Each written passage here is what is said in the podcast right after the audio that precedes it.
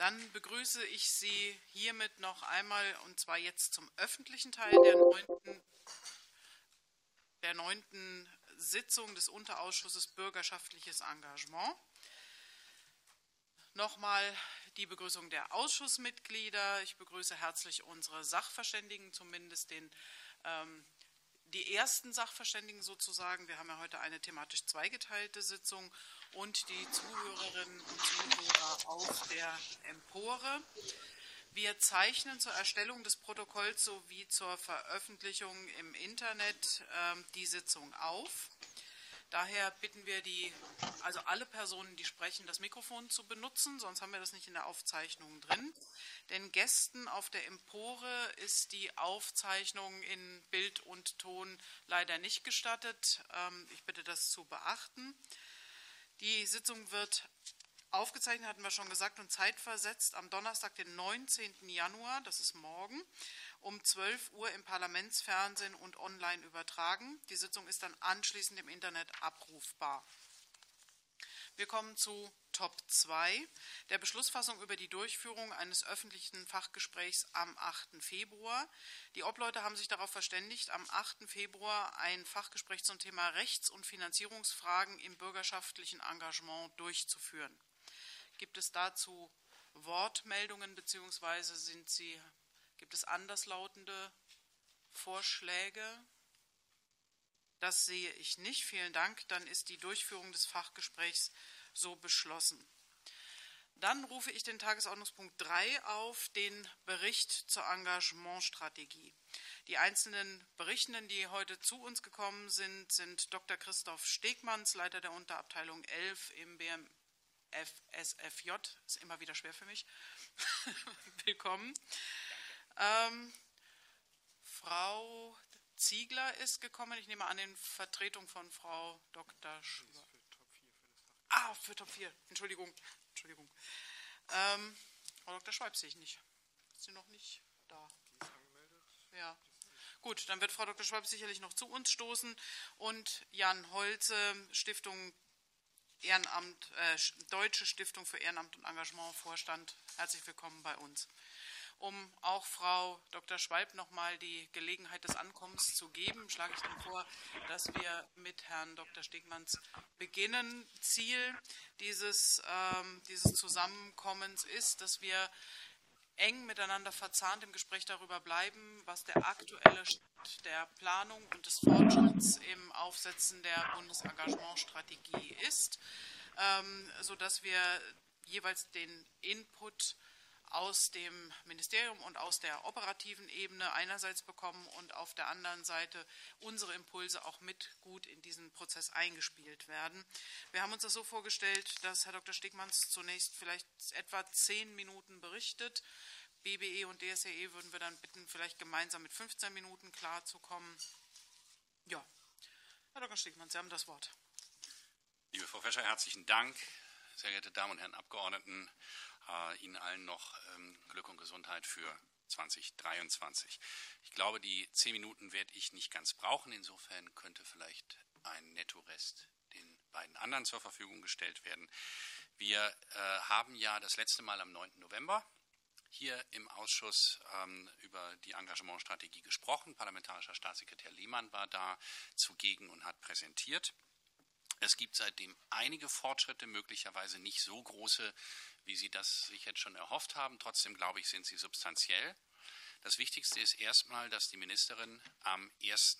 Dezember anlässlich des Deutschen Engagementtages, der hybrid durchgeführt wurde, hoffentlich können wir das dieses Jahr wieder anders halten, äh, den Startschuss zur Engagementstrategie des Bundes gegeben hat, zur Aktualisierung der Engagementstrategie und auch gleichzeitig äh, das Wording insofern etwas verändert hat, als dass wir jetzt nicht mehr von der nationalen Engagementstrategie, sondern von der Bundesengagementstrategie sprechen.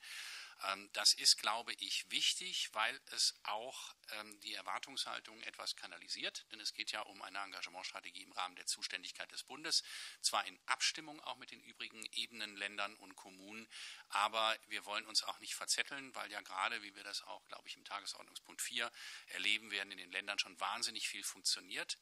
Und wenn man äh, zu eng verzahnt, das weiß jeder, der mal irgendwo eine ähm, Gangschaltung ohne Öl äh, betrieben hat, dann verhakt sich auch ganz schnell was. Und es geht also darum, dass es in sich greift, aber nicht, dass es sich gegenseitig blockiert.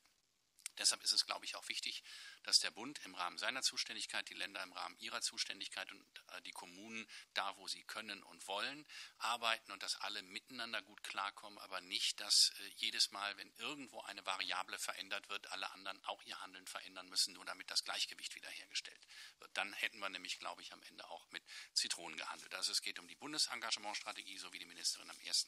Dezember das auch genannt hat. Wir haben, äh, glaube ich, und das werden wir gleich von der Deutschen Stiftung für Engagement und Ehrenamt vorgetragen bekommen, schon reges Interesse in der Zivilgesellschaft. Es gibt schon ordentlich Zuarbeiten. Es gibt auch Zuarbeiten erster Verbände.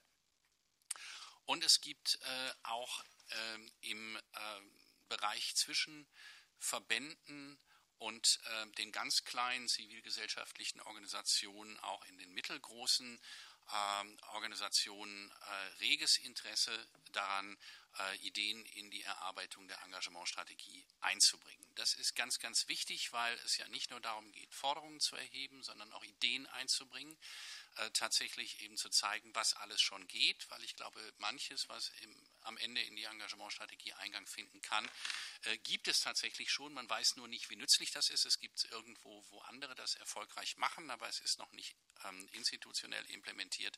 Das heißt, wir sind sehr, sehr gut beraten, auf ganz, ganz viele Erfahrungen zurückzugreifen, die nicht unbedingt immer die Neuerfindung des Rades sind, aber seine bessere Gangbarkeit. Und das ist äh, etwas, äh, worauf wir sehr gespannt sind. Wir haben Gespräche geführt äh, im November, auch im Dezember einmal mit dem BBE, und wir haben ebenfalls am letzten Freitag war das, wir haben ja eine neue Abteilungsleiterin bei uns im Bundesfamilienministerium für Demokratie und Engagementpolitik, die Frau Melanie Haas.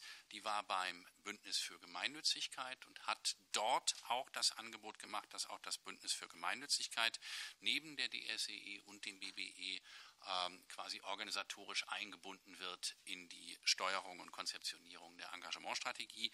Denn wir sind natürlich gut beraten auf, ich sag mal, pyramidale Organisationen, die also eine schmale Spitze, aber einen ganz, ganz breiten Unterbau haben, äh, zurückzugreifen. Denn beim Meinungsbildungsprozess und beim Materialsammlungsprozess wird es ja auch ganz stark darauf ankommen, äh, dass nicht am Ende zu viele Einzelbeiträge, die überhaupt nicht mehr bearbeitet werden können, ähm, äh, gesichtet und zusammengefasst werden äh, müssen, sondern dass auch gewisse Dinge äh, gewichtet werden und dass ähm, die Organisationen, die es gibt, im Bereich ihrer Stärken arbeiten und nicht alle alles abdecken, sondern ein bisschen arbeitsteilig vorgegangen wird. Ich glaube, das haben wir mit dieser Einbindung von DSEE, e, vom BBE, vom Bündnis für Gemeinnützigkeit ähm, dann auf eine ganz gute Spur gesetzt. Wir werden auf jeden Fall, äh, denke ich, im, äh, im, Bereich der Steuerung äh, mit dem BMI und dem BMEL zusammenarbeiten wollen.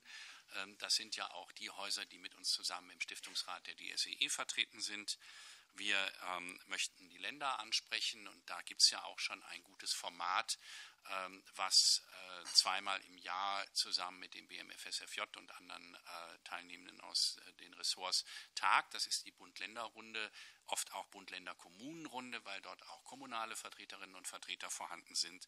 Dieses Gremium werden wir ganz sicher nutzen und wir werden auch gezielt auf die Länder zugehen für die Zeit zwischen diesen Runden, damit auch dort stetiger Informationsfluss in beide Richtungen sichergestellt ist.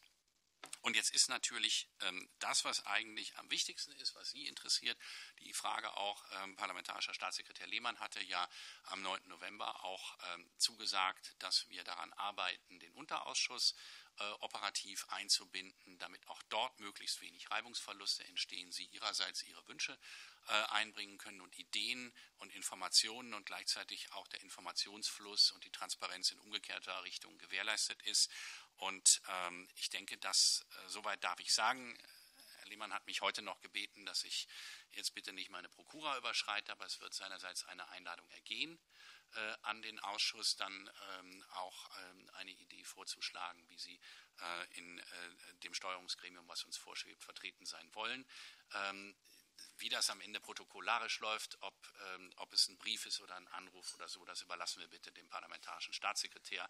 Aber ähm, ich äh, habe äh, die, also die feste Zuversicht ist ein Wort, das ist die letzten Wochen immer so äh, überstrapaziert worden. Aber ich habe jedenfalls gute Gründe, äh, Sie an der Stelle zu beruhigen, dass es am Ende so wird, wie Sie das möchten und wie Herr Lehmann das angekündigt hat und dass es was Nützliches und Gutes wird, sodass wir auf allen Seiten damit zufrieden sind äh, und eben genau das vorankommt, äh, was Sie und wir gemeinsam wollen. Ähm, wichtig ist, dass in dieser Steuerungsrunde ähm, die zentralen Akteure sich ähm, so regelmäßig miteinander treffen, damit der Prozess zur Erarbeitung gut begleitet wird. Es geht also um regelmäßige Abstände, was nicht heißt, dass das sklavisch immer der letzte Freitag im Monat oder sowas sein muss. Ähm, es mag Phasen geben, wo man auch sagt, das kann man äh, strecken. Es mag Phasen geben, wo man sagt, da passiert gerade so viel äh, in der Menge oder in der dichten Abfolge, dass auch häufigere Treffen nötig sein werden. Wir werden das jedenfalls so handhaben, dass alle Beteiligten äh, immer auf dem äh, neuesten Stand sind und dass umgekehrt keine Zeit vergeudet wird für Treffen, die keiner braucht. Ähm, wichtig ist, dass da eben informiert, beraten, nachgesteuert wird und ähm, der möglichst breite Beteiligungsprozess gut gewährleistet ist. Und es geht eben auch darum, dass die Mitglieder dieser Steuerungsrunde äh, Teil einer gewissen informationellen Verteilerstruktur sind, über die Informationen, Aufrufe, Einladungen oder ähnliches in ähm, die Unterstrukturen und ähm, äh, Bereiche hineingegeben werden können, beispielsweise eben in die Fraktionen, wenn es um den Unterausschuss geht, in die Mitgliedsorganisationen des BBE, äh, in die Kundschaft der Deutschen Stiftung für Engagement und Ehrenamt, in die Länder in die Mitglieder des Bündnisses für Gemeinnützigkeit, in die anderen Ressorts, in die Kommunen etc. pp. Also wenn Sie da schon sehen, wie sich dieser Kreis auffächert, dann glaube ich, werden wir am Ende nicht über mangelnde Beteiligung sprechen, sondern eher über möglicherweise zu viele Ideen oder ähm, die eine oder andere Idee, die in ihrer Umsetzbarkeit angesichts dessen, was wir alle erleben, äh, herausfordernd erscheinen mag. Andererseits ist es, glaube ich, auch wichtig, dass wir nicht von vornherein uns eine Schere in den Kopf tun, sondern schauen, was geht. Denn das ist ja das Ziel. Äh, und wir alle merken ja auch, wie in den letzten Jahren ein Bewusstsein dafür gestiegen ist, dass bei allem Verzweckungsverbot eine enge Kooperation von staatlichen Institutionen und Ebenen mit der Zivilgesellschaft am Ende für das Gemeinwesen besser sind und nicht schlechter. Und äh, das Mithelfen was komplett anderes ist als ausgenutzt werden. Und ich glaube, dass wir da äh, was Gutes ins Auge fassen und äh, dementsprechend dann relativ bald auch über weitere Fortschritte berichten können. Ich bitte um Verzeihung, wenn dieser Prozess zum heutigen Tag, zum 18. Januar, noch nicht weiter fortgeschritten ist. Sie alle wissen, dass es eine gewisse ähm, jahreszeitlich kulturell bedingte Auszeit gab äh, in der letzten Dekade des Dezember und den ersten Tagen des Januar. Ich habe außerdem in dem federführenden Referat im Augenblick drei Vakanzen, zwei Covid-bedingt und eine Nachbesetzung, was bei einer Gesamtgröße des Referates von sechs Leuten dann schon ins Gewicht fällt. Ähm, und ich denke, dass wir im Februar dann aber hoffentlich die erste Sitzung ähm, dieses Steuerungsgremiums haben werden mit Ihrer Beteiligung. Äh, das ist so ähm, die Zeitplanung, die wir haben äh, und dass wir dann zügig ans Arbeiten kommen und manches ist auch schon weiter, als ähm, der eine oder andere sich vielleicht denken mag, was wir, glaube ich, im Laufe der heutigen Sitzung noch merken werden. Damit möchte ich es auch dabei bewenden lassen und ich danke von Herzen und ich hoffe, ich habe eine Minute für die anderen noch gespart. Vielen Dank für die Einführung, für die Darstellung. Ähm, Frau Dr. Schwalb, Herr Holze, wir müssen Ihnen leider eine Sekunde 29 von Ihrer Zeit abziehen. kein, kein, kein, Problem, kein Problem. Aber ich kenne das sehr gut. Gefühlt ist man immer kürzer, als es, äh, als es dann in der Wirklichkeit ist. Aber ich freue mich sehr.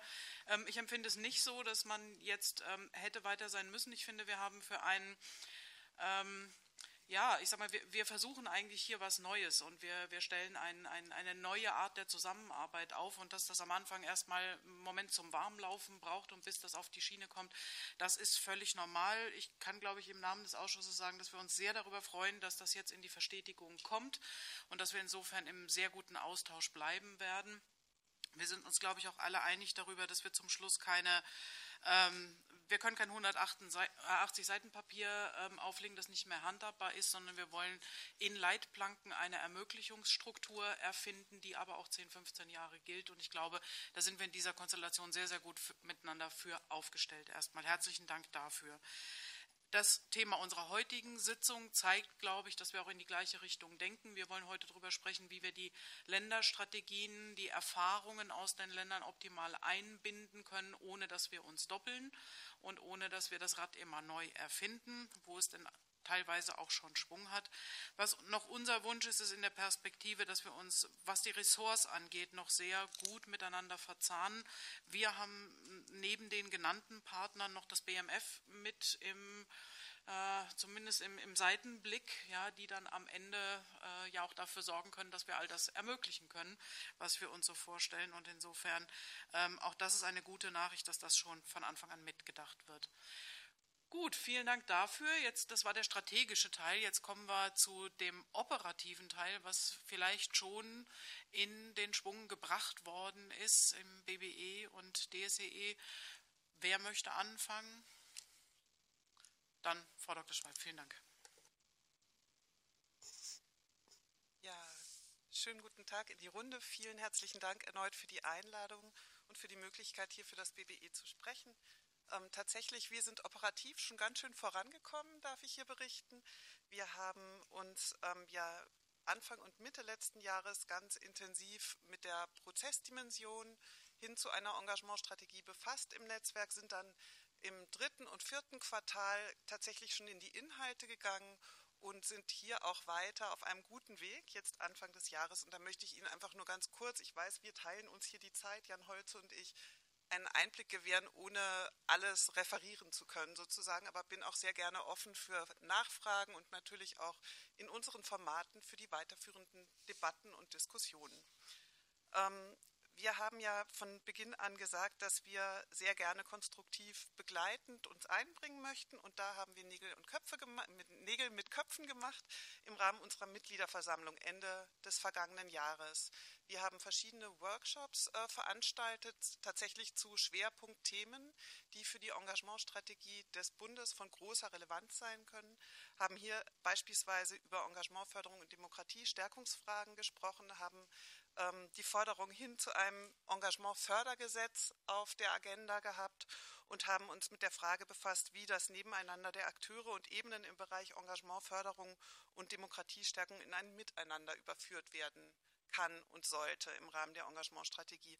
Wesentliche Thesen sind entstanden auch zu der Frage ähm, hin zu einer gesetzlichen Verankerung von Engagement, aber auch zu dem Punkt, ähm, wir haben identifiziert, dass ganz viel Wissen ja schon in bestehenden ähm, Programmen zur Extremismusprävention und zu Demokratiestärkung vorhanden ist und dass es dieses Wissen jetzt wirklich gezielt aufzugreifen gilt im Rahmen einer Engagementstrategie. Das war ein wesentlicher Punkt.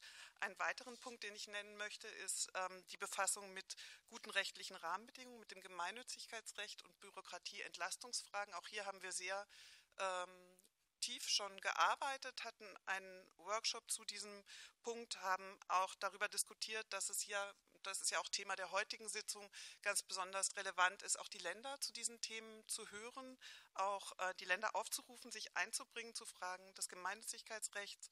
Insgesamt ist es erforderlich, so war das Credo unserer Mitgliedschaft, ähm, hier einen größeren Diskurs zu, dem, zum Gemeinnützigkeitsrecht äh, zu eröffnen, die Forderungen zu schärfen, ähm, richtiggehend eine Revision anzuregen und ähm, das kann aber auch über, über den Rahmen einer nationalen Engagementstrategie, einer Bundesengagementstrategie sogar noch herausgehen. Wir hatten auch über den Begriff diskutiert, aber ich glaube, der ist jetzt schon eingeführt hier, dass wir nicht mehr über die nationale, sondern über die Bundesengagementstrategie sprechen.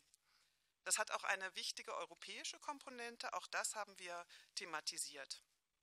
Ich streife jetzt alle Diskurse nur kurz, dass Sie einmal das hören. Wir haben ähm, ganz intensiv auch gesprochen, natürlich über unser Kernthema nachhaltige finanzielle Rahmenbedingungen und Infrastrukturstärkung. Wir haben äh, thematisiert, dass äh, Projektförderhorizonte zu wenig sind, dass wir stärker in die Strukturen rein müssen, dass Strukturen gestärkt werden sollten, das insbesondere vor dem Hintergrund der Krisenszenarien, mit denen wir uns alle auseinandersetzen müssen und die auch anhalten werden und die ganz besonders erforderlich machen, dass wir darüber beraten, wie äh, ähm, dahin geführt, äh, wie wir zu einer resilienten Zivilgesellschaft kommen können, die eben über Strukturförderung ähm, ermöglicht werden sollte. Da müssen natürlich auch Formate, Themen und Orte immer zusammenpassen und wir müssen auch über die föderale Struktur sprechen. Also was ist in den Strategien der Länder schon Gutes drin, im Grunde, was wir auch für die Engagementstrategie äh, des Bundes übernehmen können. Was können wir lernen aus den Ländern, aber wo können wir auch synchronisieren? Das ist sicher etwas, was auch später Alexandra Ziegler noch aufgreifen wird. Wir hatten auch äh, zu Bildung und Qualifizierung gesprochen. Ganz wesentlicher Punkt, ähm, den ich jetzt hier nur streife. Es ist sicher ganz wichtig, ohne Bildung gibt es keine Demokratie. Wir müssen das gemeinsam denken, Engagement, Demokratie und Bildung. Ein weiterer wesentlicher Punkt waren Fragen der gesellschaftlichen Transformation, die wir tiefgehend bearbeitet haben.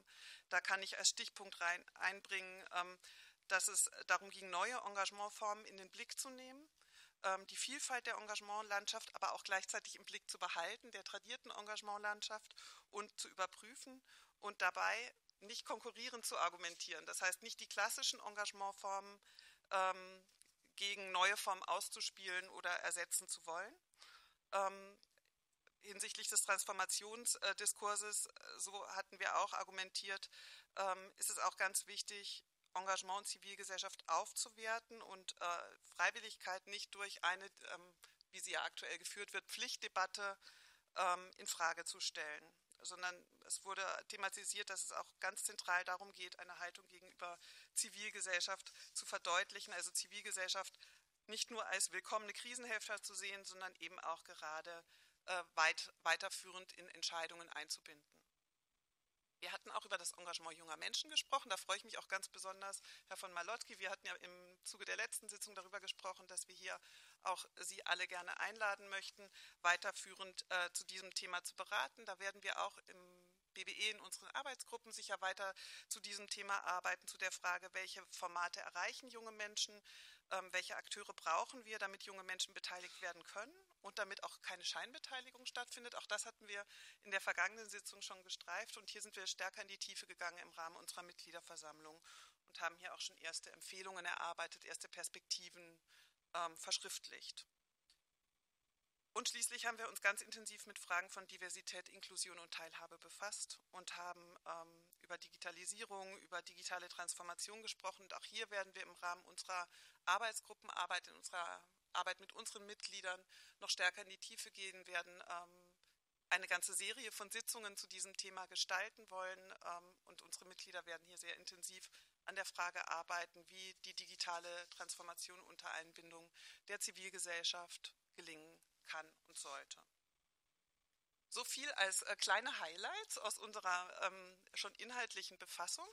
Sie sehen, ich streue Ihnen hier Zuckerli aus, denn wir wollen ja weiterführend auch ins Gespräch kommen und dazu würde ich mich auch freuen, ähm, Sie an der Stelle ganz herzlich einzuladen, denn hier ist nicht Schluss. Wir werden in unseren Themenfeldern weiter diskutieren und haben hier auch schon ganz konkrete Fragestellungen auf der Agenda. Die Arbeitsgruppe Bildung und Engagement des BBE wird jetzt im ersten Quartal sich befassen mit Fragen von lokalen Bildungslandschaften und hier auch Empfehlungen ganz konzentriert für die Engagementstrategie äh, des Bundes ableiten. Wir hatten im vergangenen Jahr eine sehr umfangreiche Tagung, Konferenz zu diesem Thema äh, bereits äh, organisiert und werden hieraus Schlussfolgerungen für die Engagementstrategie ziehen und auch ein Policy Paper ähm, veröffentlichen. Das ist sowieso auch das Format, über das ich Ihnen berichten möchte, das wir jetzt gewählt haben. Wir werden in jedem Themenfeld ähm, uns mit Fragen der Engagementstrategie befassen, unsere breite Agenda insofern auch ähm, hier ähm, in Wert setzen und werden zu jedem Thema, das äh, wir für die Engagementstrategie auswerten, für jeden Diskurs ein Policy Paper veröffentlichen. Ganz knappe, kurze Papiere, zwei, drei Seiten, so dass wirklich also die Fachöffentlichkeit hier sich angesprochen fühlen kann und die Ergebnisse auch verwerten kann. Und wir werden ähm, zusätzlich neben unseren Agenda-Schwerpunkten, wie zum Beispiel digitale Transformation, Bildung, aber auch lokale Bürgergesellschaft, werden wir auch weitere Veranstaltungen äh, umsetzen, die auch schon konkret in Planung sind. Wir werden im April, Ende April wieder ein BBE-Länderforum veranstalten. Da freue ich mich schon sehr darauf, denn da werden wir dezidiert das Thema Engagementstrategie auf die Tagesordnung setzen. Und ich würde mich auch sehr freuen, wenn aus Ihrer Reihe so viele Akteure wie möglich dabei wären, sodass wir das auch tatsächlich in Engagement politische Perspektiven überführen können, was wir dort beraten. Also an der Schnittstelle zwischen den Learnings aus Landesengagementstrategien, aus Bedarfen und Perspektiven der zivilgesellschaftlichen Vernetzungsstrukturen in den Ländern und der ähm, Perspektiven für die Engagementstrategie des Bundes. Ich komme zum Ende. Ähm, weitere Themen sind sicher Gemeinnützigkeitsrecht, Europa, die SDG, unser Klimadiskurs. Wir werden hier auch weitere Veranstaltungen anbieten. Ich habe das alles auch verschriftlicht, kann Ihnen das gerne zukommen lassen im Nachhinein. Und wir werden im Rahmen unserer Gremiensitzungen alle Ergebnisse bündeln, auch zusammenfassen und möchten gerne am Ende des Jahres hier auch schriftlich einen bedeutenden Beitrag zur Engagementstrategie des Bundes vorlegen, sodass wir quasi alle inhaltlichen Themen aus dem Netzwerk heraus fruchtbar machen, aber auch ganz konkret engagementpolitisch etwas bewirken. Vielen Dank. Vielen Dank, Frau Dr. Schwalb. Herr Holze, möchten Sie direkt anschließen? Ja, vielen Dank, Frau Vorsitzende, sehr geehrte Damen und Herren Abgeordnete. Ich äh, komme gerade aus einer Runde, wo es äh, darum ging, um die Umsatzsteuerthematik für Leistungen von Mitgliedsbeiträgen bei Sportvereinen und auch wenn äh, Ministerien in Leistungen an zivilgesellschaftliche Organisationen geben, machen sie sich Sorgen um Umsatzsteuerthematiken. Und es zeigt sich, dass in diesem Bereich auch Handlungsnotwendigkeit beim Gesetzgeber ist. Wir hoffen einfach, dass diese Thematiken, die ganz praktischer Natur sind, die sich im Laufe der Zeit ergeben haben, seitdem es die letzte Engagementstrategie gibt, gibt, genau diese Thematiken dann auch Eingang in eine Engagementstrategie finden und wir uns nicht nur global über die Verbesserung der Rahmenbedingungen für das Ehrenamt unterhalten. Ich begrüße deswegen außerordentlich, dass das BMFSFJ eine entsprechende Steuerungsrunde, wie Herr Dr. Stegmanns es genannt hat, äh, in Gang setzen wird, wo wir nicht nur intern mit BBE und äh, dem Bündnis für Gemeinnützigkeit, sondern idealerweise auch mit äh, dem Unterausschuss in Kontakt kommen und auch unsererseits immer wieder ähm, präsentieren und informieren werden und ein Stück weit auch Gradmesser äh, haben werden für die Dinge, die wir dort auf den Weg bringen. Wir haben äh, seitdem wir das letzte Mal im 9. November hier waren, äh, keine Zeit verlieren wollen und entsprechend losgelegt. Ähm, es gibt die, einen entsprechenden Beteiligungsprozess, den wir schon gestartet haben, ähnlich wie die PowerPoint-Präsentation, die bereits in Gang gesetzt wurde und jetzt äh, dann demnächst auch vollständig für alle äh, zu sehen sein wird. Und äh, darauf freue ich mich schon sehr. Ich äh, darf an dieser Stelle schon einmal äh, ein Stück weit äh, anteasern, was dort zu sehen sein wird. Unter anderem natürlich die Zielgruppen, die wir mit dem Beteiligungsprozess verfolgen, äh, den wir erreichen wollen. Das sind natürlich die Engagierten vor Ort. Das heißt nicht nur, ich sage mal, Verbändevertreter auf äh, Ebene des Bundes, sondern vor allem ganz praktisch, gerade in ländlichen, strukturschwachen Räumen, die Engagierten mit ihren Problemstellungen wollen wir erreichen und entsprechend auch Kanäle öffnen, dass sie äh, und ihre Anliegen äh, Eingang in die Engagementstrategie finden. Aber auch hauptamtlich getragene Organisationen, die mit Ehrenamtlichen zusammenarbeiten, die auch an die bestimmten Rahmenbedingungen ähm, gebunden sind. Und auch die wollen wir natürlich erreichen mit einem entsprechenden Beteiligungsprozess. Und last but not least, gerade diejenigen, die nicht engagiert sind. Also was hindert eigentlich äh, Menschen da draußen, sich zu engagieren? 20 Prozent der Bevölkerung, sagt man, wären bereit, sich zu engagieren, aber aufgrund irgendeines, äh, ich sag mal, Hindernisses ähm, hält es sie davon ab. Und wir wollen natürlich auch aufzeigen, dass eine Engagementstrategie dazu beitragen muss, dass noch mehr Menschen sich engagieren. Der Beteiligungsprozess für uns ähm, ist, äh, soll vor allem transparent sein, anders als die Präsentation, die Sie ja jetzt gerade nicht sehen, doch jetzt wieder. Ähm, also quasi auch äh, immer wieder die Ergebnisse sichtbar machen äh, dessen, was wir äh, im Beteiligungsprozess erfahren und deswegen auch gern fortlaufend informieren. Er soll niedrigschwellig sein, äh, anders als die von mir zur Verfügung gestellte Präsentation ähm, und insofern natürlich jedem die Möglichkeit geben, auch daran zu partizipieren und teilzunehmen. Sie soll fachlich fundiert sein, soll also heißen, dass äh, sie mit der Expertise, die bereits im Raum vorhanden ist äh, und in der Zivilgesellschaft vorhanden ist, auch entsprechend Eingang in eine Engagementstrategie äh, findet und nicht bei Null anfangen. Deswegen umso mehr sind wir dankbar, dass das BBE sich auch entsprechend einbringt. Lilian Schwalb hat es vorgestellt, mit einem umfassenden Programm und auch dazu beiträgt, dass diese fachliche Fundierung auch im ähm, im äh, Engagementstrategieprozess Eingang findet. Letztes Mal hatte ich es vorgestellt, dass wir drei Bausteine äh, verfolgen, die wir äh, dort ähm, unterbringen wollen. Und zwar äh, wir wollen auf Vor-Ort-Veranstaltungen zurückgreifen, genau die Folie. Drei ähm, Bausteine Vor-Ort-Veranstaltungen, die praktisch jeder interessierten Organisation äh, ermöglichen, Teil der Engagementstrategie zu werden, und zwar indem sie selbst äh, im Rahmen ihrer eigenen äh, Veranstaltungen dazu beitragen, die Engagementstrategie aufzuwerten und entsprechenden ähm, Informationen und Wissen äh, einfließen zu lassen.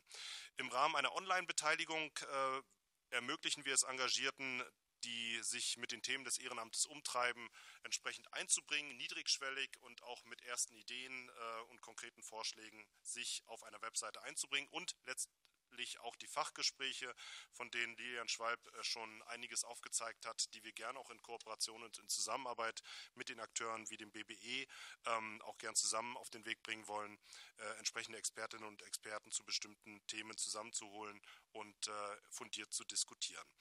Deswegen wird es eine zentrale Webseite geben, die es auch schon gibt, die Sie auch abrufen können, zukunftdesengagements.de, wo Sie äh, nicht nur die Informationen zum Fortgang des Beteiligungsprozesses finden, sondern idealerweise auch gleich sich selbst beteiligen können, so Sie denn wollen. Und äh, jeder und jeder hat dort die Möglichkeit, Diskussionen mitzugestalten und die eigenen Ideen dort einzubringen. Und wir dokumentieren darüber hinaus, wie der äh, Beteiligungsprozess fortgeht. Äh, es gibt äh, die eben angesprochenen lokalen Beteiligungsformate, haben wir Anfang September mit dem Deutschen Engagementtag, der von BBE und BMFSFJ gestaltet wird, äh, die Webseite online geschaltet und somit die Möglichkeit gegeben, sich dort einzubringen. Wir haben bereits 138 Vormerkungen für diese Veranstaltungsformate vor Ort, also wo Organisationen interessiert sind, sich mit einem eigenen Veranstaltungsformat in die Engagementstrategie einzubringen. Ich persönlich finde das beeindruckend, auch wenn, äh, wie Herr Dr. Stegmanns angesprochen äh, hat, es eine äh, kulturelle Pause gegeben hat in den letzten Tagen, äh, zeigt es für mich doch, dass es ein großes Interesse gibt, der Strukturen dort draußen den Engagementstrategieprozess äh, entsprechend mitzugestalten. Ähm, Wir von unserer Seite werden äh, entsprechende Formate anbieten, Workshops, dass die Organisationen, die interessiert sind, auch nach einem ich sage mal, vorgegebenen Rahmen die eigenen Formate durchführen. Wir werden äh, Train-the-Trainers-Formate anbieten, ein Blaupausenformat und entsprechende Veranstaltungsmaterialien zur Verfügung stellen, damit die Ergebnisse der Veranstaltung auch vergleichbar sind und auch gut in den Prozess übernommen werden können. Ähm, ausgefüllten Formulare auf der Webseite haben wir bereits 543 in den letzten Tagen, äh, die uns erreicht haben, wo es also sich zeigt, dass auch äh, nicht engagierte und engagierte großes Interesse haben, diesen Prozess mitzugestalten. Auch das finden wir beachtlich und äh, zeigt hohes Interesse, den Strategieprozess nicht nur, ich sage mal, im kleinen Kreis zu gestalten, sondern auch mit den Engagierten und Nicht-Engagierten dort draußen die Möglichkeit zu geben, sich einzubringen. Welche Themen haben wir dort äh, entsprechend ähm, platzieren können, beziehungsweise welche wurden uns genannt, die besonders unter den Nägeln brennen? Ganz vorne, äh, was uns äh, zurückgemeldet wurde, ist das Thema finanzielle Förderung. Anders als zum Beispiel ähm, wissenschaftliche Untersuchungen sagen, die das Thema als brennendstes nicht ganz vorne sehen, zeigen zumindest die Rückmeldungen auf unserer Webseite, dass das Thema finanzielle Förderung vielleicht gerade aktuell unter den ähm, Nägeln brennt, aber auch Dauerbrenner wie die Gewinnung ehrenamtlicher und die Anerkennung Anerkennung und Wertschätzung wird immer wieder genannt, zeigt also, dass wir uns diesen Themen in einer Strategie auch widmen müssen. Was das dann im Einzelfall heißt, wird sicherlich, werden die nächsten Wochen und Monate zeigen. Das Programm ähm, von euch für alle noch genau zeigt dann, äh, wie das aussieht auf der Webseite, wie die Themenfelder dort eingebracht werden und ähm, die O-Töne, die uns dort genannt werden, ähm, können wir auch hier an dieser Stelle sehen. Was äh, uns dort genannt wird, zeigt, in welche Richtung die Engagementstrategie gehen soll, dass es dass konkrete Themen benannt werden, dass es äh, eine Art Vision, viele eine Art Vision auch benennen und äh, das Ganze auch als eine Kon Kompass äh, insbesondere für die Bundesregierung am Ende herhalten soll, in welche Richtung es mit dem Engagement geht, aber auch konkrete Maßnahmen festgeschrieben werden sollen, ist die Erwartung derjenigen, die sich dort äußern. An dieser Stelle ähm, bleibt mir erstmal nur Danke zu sagen für die Möglichkeit, heute hier zu Ihnen zu sprechen. Und wir sind gern jederzeit bereit, über den Tag hinaus äh, zu informieren, das Ganze transparent darzustellen und hoffen einfach auf eine positive Zusammenarbeit in den nächsten Monaten. Und äh, nicht nur mit, den, mit dem Parlament, mit dem Unterausschuss, sondern vor allem auch mit den Strukturen der Zivilgesellschaft, die ja heute zahlreich hier vertreten sind. Vielen Dank für die Aufmerksamkeit. Ja, vielen herzlichen Dank für diesen Input. Wir wollen das heute gar nicht in der Tiefe diskutieren. Aber ich glaube, was die ähm, Geschwindigkeit, in der jetzt die Rückmeldungen und auch schon qualitative Rückmeldungen kommen, zeigt, dass wir hier eine große Verantwortung haben, in diesem Prozess ein, ähm, ein Ergebnis zu produzieren, das erstens praxisrelevant sein wird und zum Zweiten dann auch gelebt wird und nicht irgendwo ähm, ja, versandet, sondern dass wir, dass wir wirklich eine, eine langfristige Struktur, ich nenne es mal eine Gehhilfe ähm, für eine positive Entwicklung ähm, der Engagementmöglichkeiten herstellen. Vielen herzlichen Dank fürs Kommen, für den Bericht. Wir bleiben im engen Austausch weil wir heute die Veranstaltung zweigeteilt haben und wir natürlich den Vertreterinnen und Vertretern der Länder, Länderstrategien noch den entsprechenden Raum geben möchten, ähm, würde ich an dieser Stelle den, den Bericht abschließen, ohne in eine Diskussion zu gehen.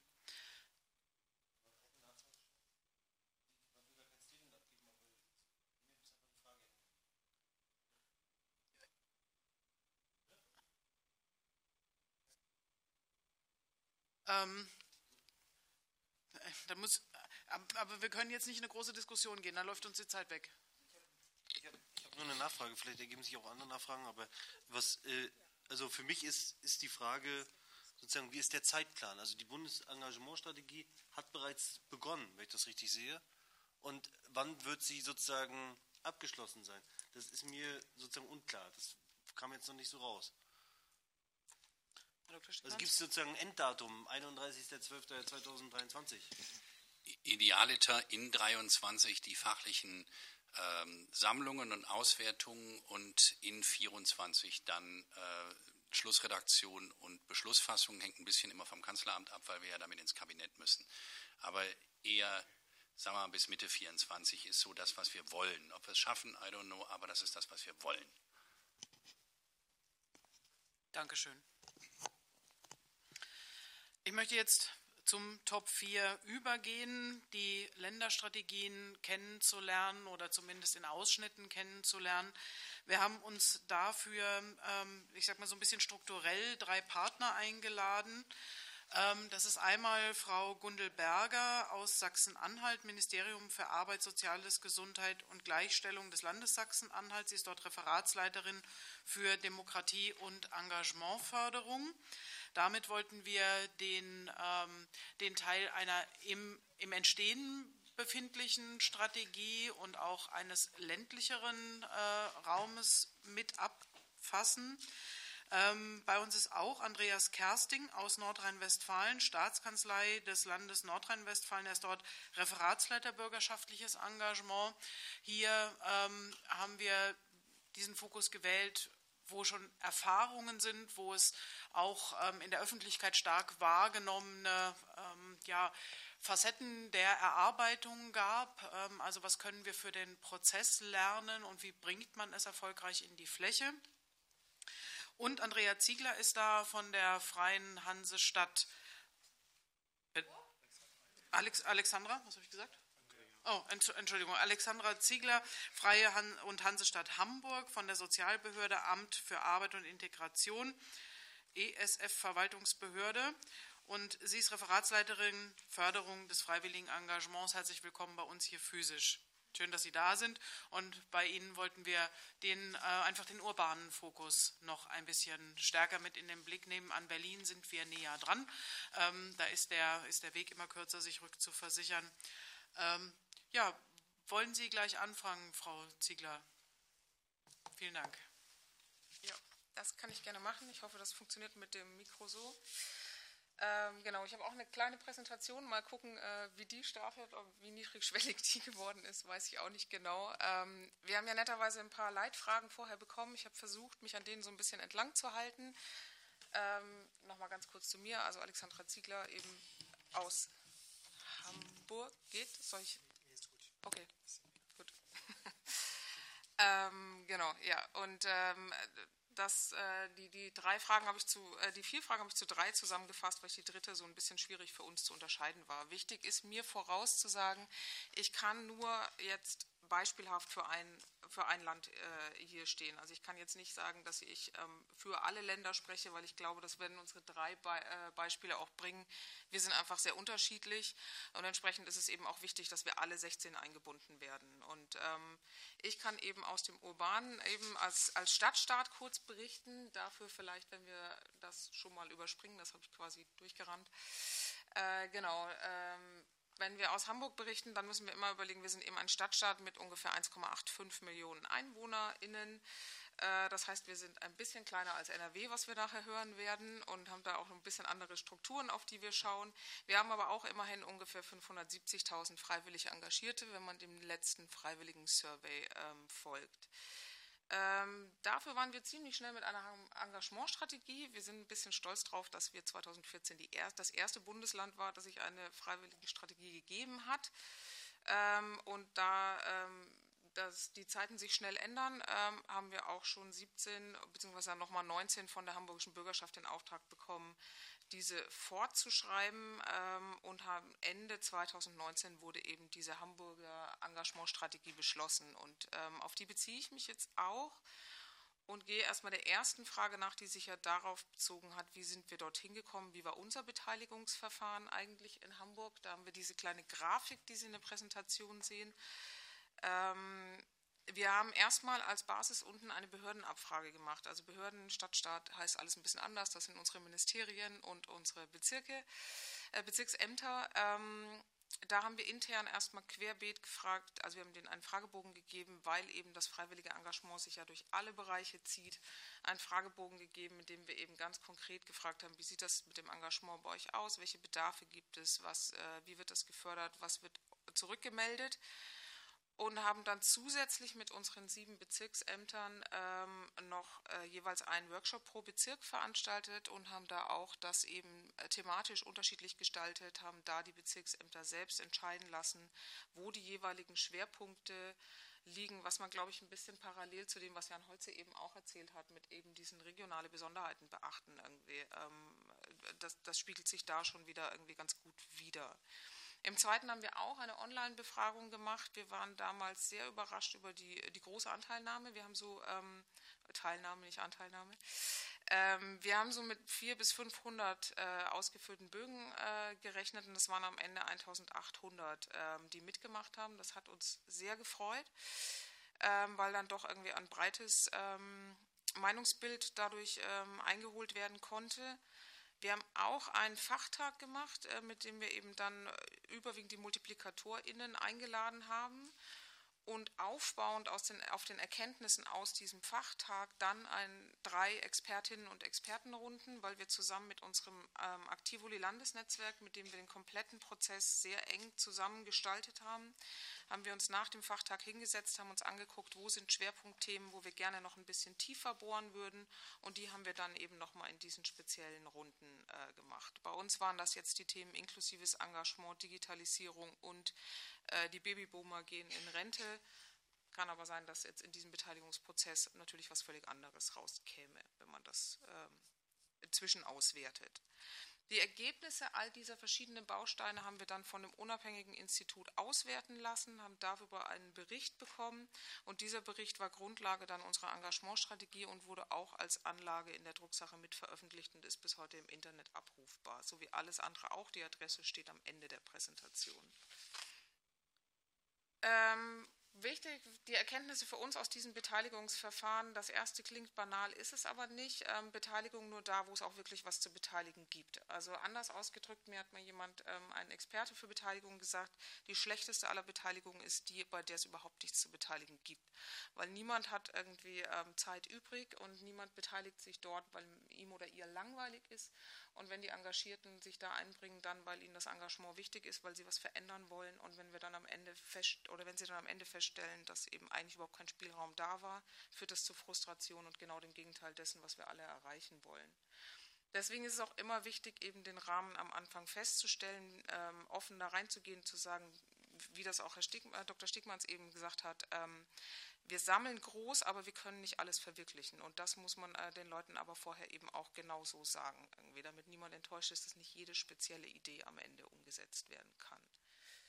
Ähm, Trotzdem, Beteiligung bringt sehr praxisnahe Ergebnisse. Das zeigen uns jetzt die Maßnahmen. Wir befinden uns ja schon in der Umsetzung und äh, dass die Maßnahmen, die am meisten nachgefragt wurden im Beteiligungsverfahren, jetzt eben auch in der Realisierung am meisten genutzt werden. Also das ähm, zeigt einfach, dass wir dadurch eben sehr, sehr bedarfsorientierte Maßnahmen erarbeiten konnten.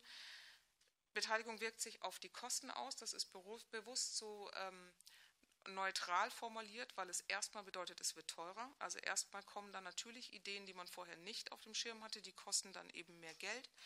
Aber es ist eben am Ende so, dass diese Ideen dann eben auch praxisnah sind, entsprechend genutzt werden und man eben keine Maßnahmen umsonst macht. So, und dass sie dann eben auch wirklich Wirkung erzielen.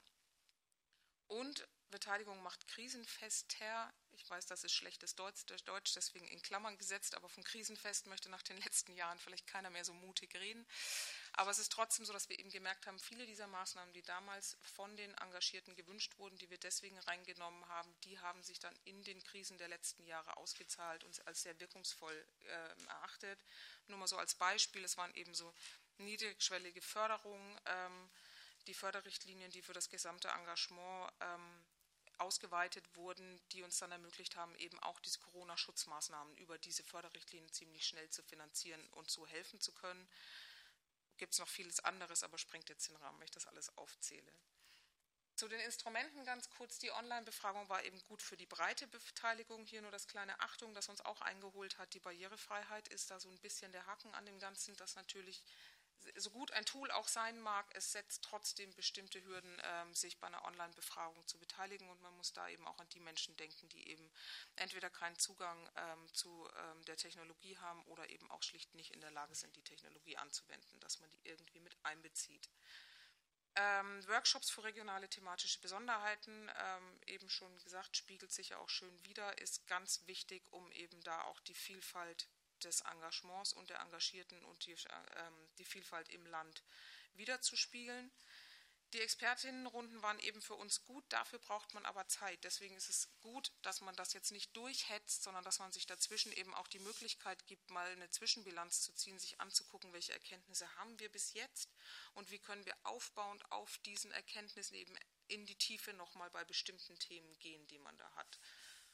Und ähm, der vierte Punkt, auch ganz wichtig, eben das Thema Transparenz, was ja auch schön jetzt in der Präsentation ähm, der DSEE e, ähm, zu sehen war, dass es eben mit dieser Homepage und so, dass eben auch ähm, am Anfang der Rahmen immer wieder einerseits eben, wie ich es eben gesagt habe, in jeder Veranstaltung am Anfang der Rahmen geklärt wird, was ist realistisch, was nicht und was wird mit den Ergebnissen gemacht, dass diese Ergebnisse auch im Internet veröffentlicht werden. Ich glaube, das hilft schon mal, wenn man weiß, die eigene Stimme wurde gehört.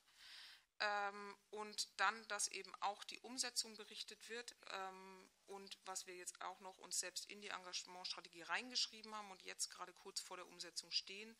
Wir haben noch einen weiteren Fachtag ähm, uns auferlegt, um die Ergebnisse zu überprüfen, gemeinsam mit den Engagierten. Das findet bei uns jetzt übermorgen statt, ist drei Jahre später quasi, einmal sich hinzusetzen und zu sagen, ist es das eigentlich noch oder hat sich einfach das Leben in den letzten drei Jahren ja doch ein bisschen verändert und möglicherweise da auch so ein bisschen was ähm, ja jetzt an Nachbesserungsbedarf getan. Das in der Schnelle ähm, zu unserem Beteiligungsverfahren. Ähm, kurz Ergebnisse, das wurde ganz konkret danach gefragt, was gab es bei uns an Ergebnissen, was eigentlich in einer Bundeszuständigkeit liegt. Äh, da ist der erste Punkt ähm, die Berücksichtigung von Engagement bei Steuer- und Rentenberechnung. Da haben wir natürlich nur sehr bedingten Einfluss als Bundesland. Ich weiß, das ist irgendwie äh, kein Thema, was große Begeisterung herbeiruft, was irgendwie dickes Brett zu bohren ist, was aber trotzdem und was natürlich auch sensibel zu behandeln ist, weil wir uns eng an dem Themenfeld Monetarisierung von Engagement, was niemand möchte, bewegen. Und trotzdem ist gerade zum Beispiel das Thema Rentenanerkennung eines, was auch viel mit Gendergerechtigkeit zu tun hat, weil wir eben immer wieder auch gerade Frauen haben, die direkt von der Familien- oder Care-Arbeit in sehr viel Engagement übergeben und irgendwann vor der Rente stehen und da eben dann einfach keinerlei Anerkennung oder fast keine Anerkennung für das, was sie für die Gesellschaft geleistet haben. Und deswegen ist es ein Thema, so mühsam das ist, so dick das Brett ist, was ich gerne an dieser Stelle nochmal ähm, im Namen der Engagierten, die sich bei uns eingebracht haben, ähm, betonen möchte, wie schön das wäre, wenn wir da Fortschritte machen könnten. Äh, genauso das Thema Studienplatzvergabe, das trifft eben gerade die jungen Engagierten, eben auch da eben noch stärkere Berücksichtigung zu finden, auch nur begrenzt von uns beeinflussbar. Ähm, und das Thema Verbesserung von Vereinbarkeit von Beruf und Engagement, dass wir da eben auch flexiblere Möglichkeiten finden, ähm, wie das Engagement eben mit dem Beruf vereinbar sein können. Einerseits eben die Unternehmensanreize, das Engagement ihrer Beschäftigten zu fördern, zu ermöglichen und äh, auch äh, gegebenenfalls eben Freistellungsmöglichkeiten zu schaffen, damit man dem Engagement eben auch im Rahmen der Arbeitszeiten irgendwie nachgehen kann oder um die Arbeitszeiten herum oder umgekehrt. Und als dritten Punkt ähm, noch die Frage nach ähm, Vorschlägen, wie, was man in die Strategie reingehen könnte. Jetzt, wenn man uns, ich betrachte wirklich wieder nur unseren Prozess ähm, jetzt bei diesen Vorschlägen. Ähm, was mich eben ein bisschen verwundert hat bei der Auflistung der Themen, was überhaupt nicht hier dabei war, ähm, was ich jetzt nicht gesehen habe, war das Thema Räume. Und bei uns war das eigentlich immer ganz oben gestanden. Engagierte brauchen Räume, um sich zu treffen, zu begegnen, auszutauschen, zu Veranstaltungen bis Planung, alles. Und deswegen wir, sind wir gerade dabei, in Hamburg ein Haus des Engagements zu errichten, ähm, was ähm, sich in mehreren Entwicklungsstufen gerade in der zweiten befindet und extrem gut angenommen wird ähm, und was wirklich auch etwas ist, was wir gerne ähm, ja, in größerem Rahmen dann eben äh, möglicherweise eben in anderen Städten in Deutschland auch gerne als Modellcharakter ähm, dienen würden. Ähm, es gibt sowas auch ähnlich in Freiburg, also ich möchte uns jetzt gar nicht alleine dahin stellen. Es gibt so einzelne verschiedene Maßnahmen. Es gibt natürlich die House of Resources, wo es auch gute ähm, Schnittstellen gäbe, wo man eben zusammen weiter dran arbeiten könnte. Aber was glaube ich wirklich, also es soll auch eine Art Kompetenzzentrum ähm, sein, das Haus des Engagements, wo wir neben den Räumen auch Coworking-Möglichkeiten und feste Anlaufstellen eben bieten, um eben dem Engagement eben ein Zentrum zu geben, in dem es eben noch mehr Kraft entfalten kann. Ähm, in aller Kürze noch dann äh, das Thema Finanzen, was hier auch ganz oben stand, war bei uns auch immer eines und eben diese, äh, diese ewige Frage nach, woher bekomme ich Geld, wie komme ich daran und wie funktioniert das alles mit diesen Förderverfahren. Wir hatten in Hamburg schon ein Projekt für migrantische Organisationen, um die dabei zu beraten. Wir wissen aber alle, dass man keinen Migrationshintergrund braucht, um eben mit dem Förderverfahren in Deutschland überfordert zu sein.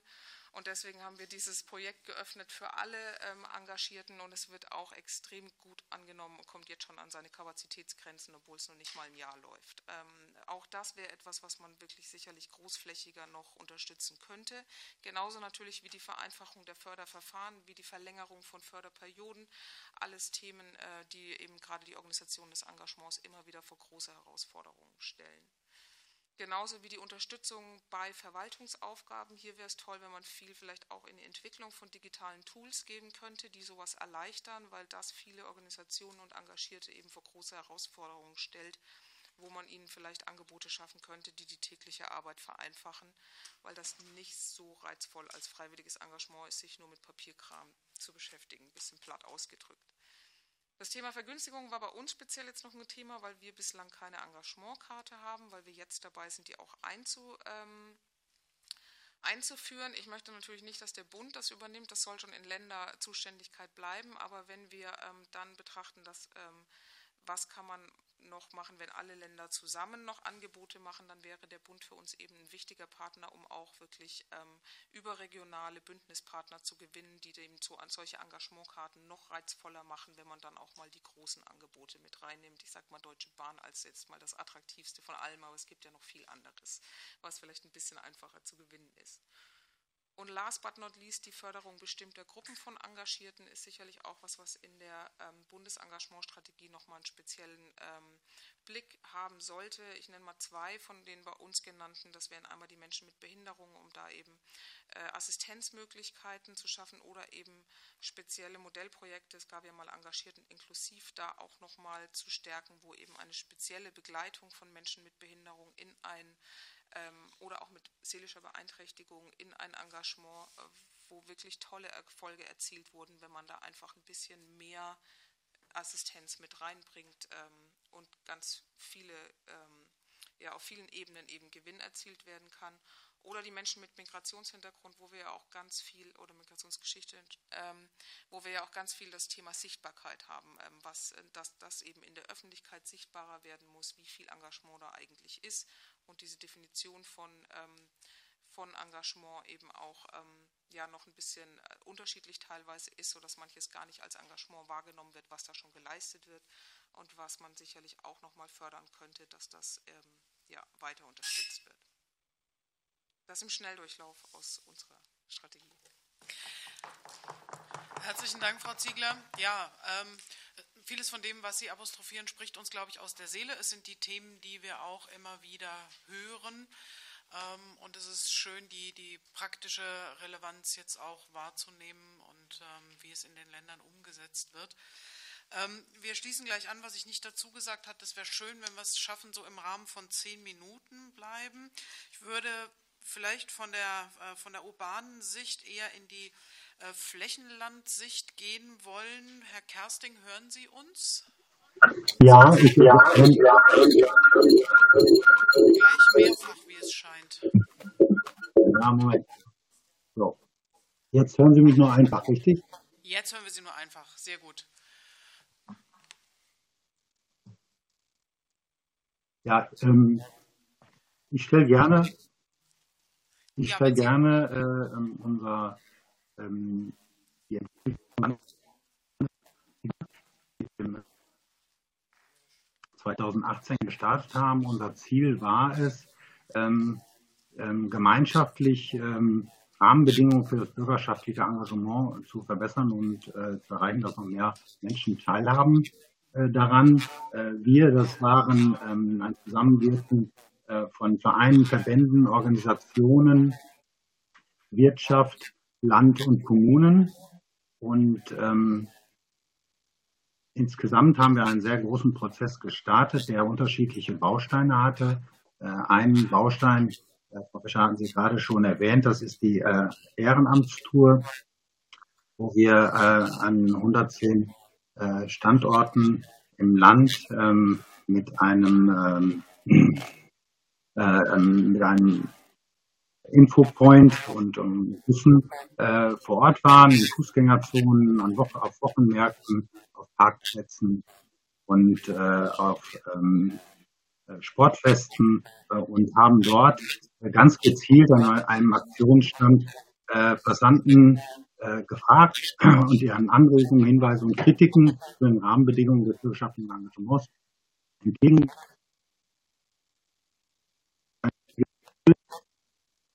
Neuerfahrungen an, es wurden Veränderungsideen äh, kundgetan und auch Hinderungsgründe äh, uns mitgeteilt von Engagierten, die ähm, äh, sich nicht äh, engagieren und äh, das äh, haben wir insofern auch dann auch ausgewertet.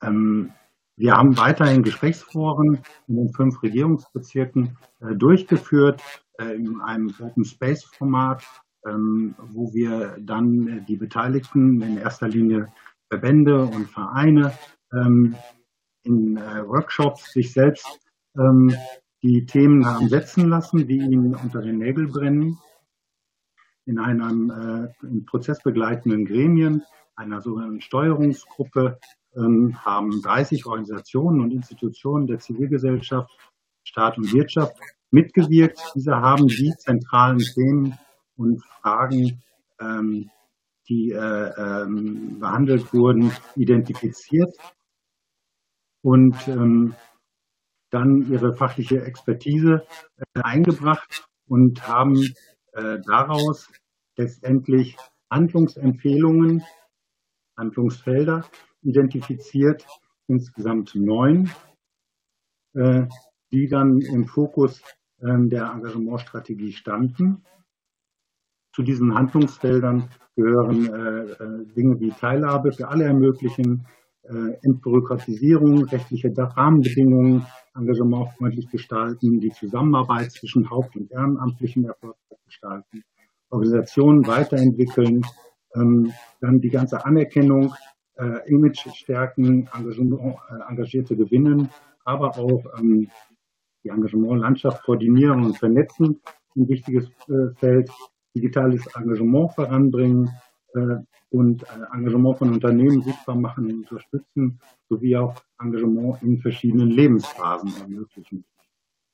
Diese ähm, äh, Handlungsfelder beinhalteten insgesamt 56 Ziele und äh, äh, unser Schwerpunkt oder unsere Intention ist, dass sich diese Ziele, diese 56 Ziele nicht nur an die Landesregierung richten, sondern durch das Zusammenwirken sämtlicher Beteiligten äh, von Vereinen, Verbänden, Organisationen, Kommunen, Wirtschaft ähm, abgearbeitet werden, damit dann das äh, Engagement eine deutliche Verbesserung erfährt.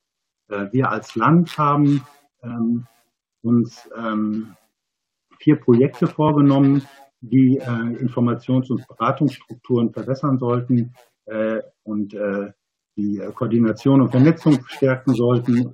Wir haben unbürokratische Förderverfahren einführen wollen und auch das Angebot an Aus- und Weiterbildung nach vorne gebracht.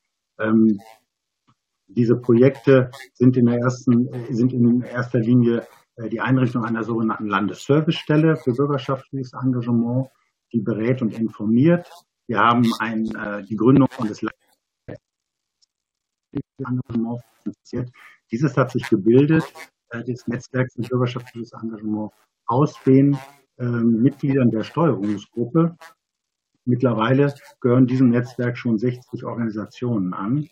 Wir haben ein Kleinstförderprogramm äh, aufgelegt, 2000 mal 1000 Euro für das Engagement, wo Engagierte online äh, sehr unkompliziert ähm, Mittel ähm, abrufen können.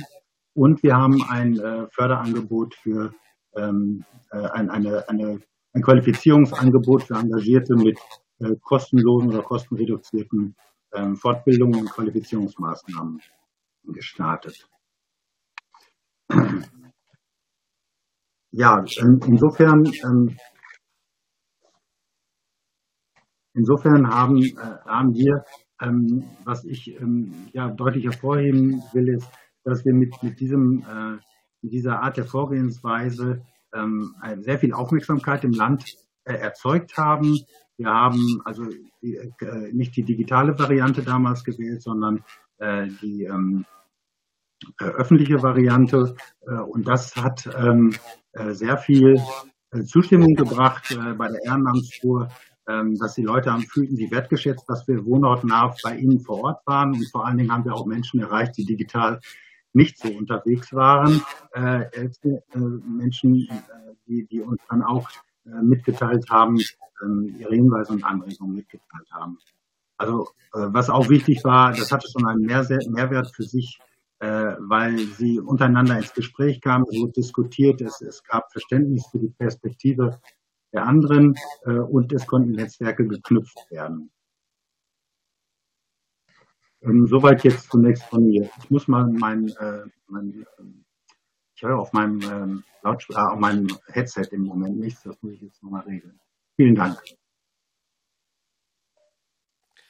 Vielen Dank, äh, Herr Kersting. Dann würde ich meine Nachfrage, also falls Sie uns jetzt hören, das scheint nicht der Fall zu sein, okay. Ähm, ich würde nämlich gerne noch wissen, was die Anforderungen ähm, an die Bundesstrategie aus Sicht von NRW wären, aber dann packen wir das in die Fragerunde. Ähm, dann bitte ich Frau Berger, wenn Sie uns hören und idealerweise sehen, äh, dass Sie uns ja. mitnehmen in den Entstehungsprozess in Sachsen-Anhalt. Ja, wir sind auch schon fertig. Äh, wir konnten unsere Engagementstrategie ähm, im September 22 äh, vorlegen. Ja, und ansonsten entnehme ich meinen VorrednerInnen bereits, äh, ähm, dass wir ganz ähnliche Ziele haben und auch ganz ähnliche Vorgehensweisen. Ich will mich dann auch an Ihren Leitfragen orientieren. Sie hatten nach den Erfahrungen und nach den Instrumenten gefragt. Ja, ich will Ihnen ganz kurz den Prozess in Sachsen-Anhalt schildern, äh, damit die Instrumente auch nachvollziehbar werden. Bei uns begann alles mit einer großen Anfrage und im Anschluss daran gab es einen Landtagsbeschluss Ende 2019, wonach der Landtag die Landesregierung aufgefordert hat, eine Engagementstrategie äh, zu erarbeiten, und zwar unter Einbindung von Vertretungen aus der Zivilgesellschaft, den kommunalen Spitzenverbänden, der Liga und Unternehmen. Wir mussten zuerst eine Bestandsaufnahme der bisherigen Förderung vorlegen und äh, danach sollten wir mit einer IMAG dann die Strategie erarbeiten. Die IMAG hat als erstes eine Steuerungsgruppe eingerichtet ähm, und in dieser sind neben Vertretungen aus allen Ressorts, zivilgesellschaftliche Vertretungen aus allen Handlungsfeldern ähm, der Ressorts äh, einberufen worden, also zum Beispiel die Landesarbeitsgemeinschaft der Freiwilligenagenturen, Sportverbände, der LSB, Kulturvereine, Umwelt- und Naturschutzverbände, die Feuerwehr, die Liga und die kommunalen Spitzenverbände. Ja, wir sind mit unseren Beteiligungsformaten natürlich voll in der Pandemie gewesen und mussten alles online machen, nicht in Präsenz. Ähm, das äh, war nicht so schön, aber es hat trotzdem funktioniert. Ja, nun kommen wir zu den Instrumenten.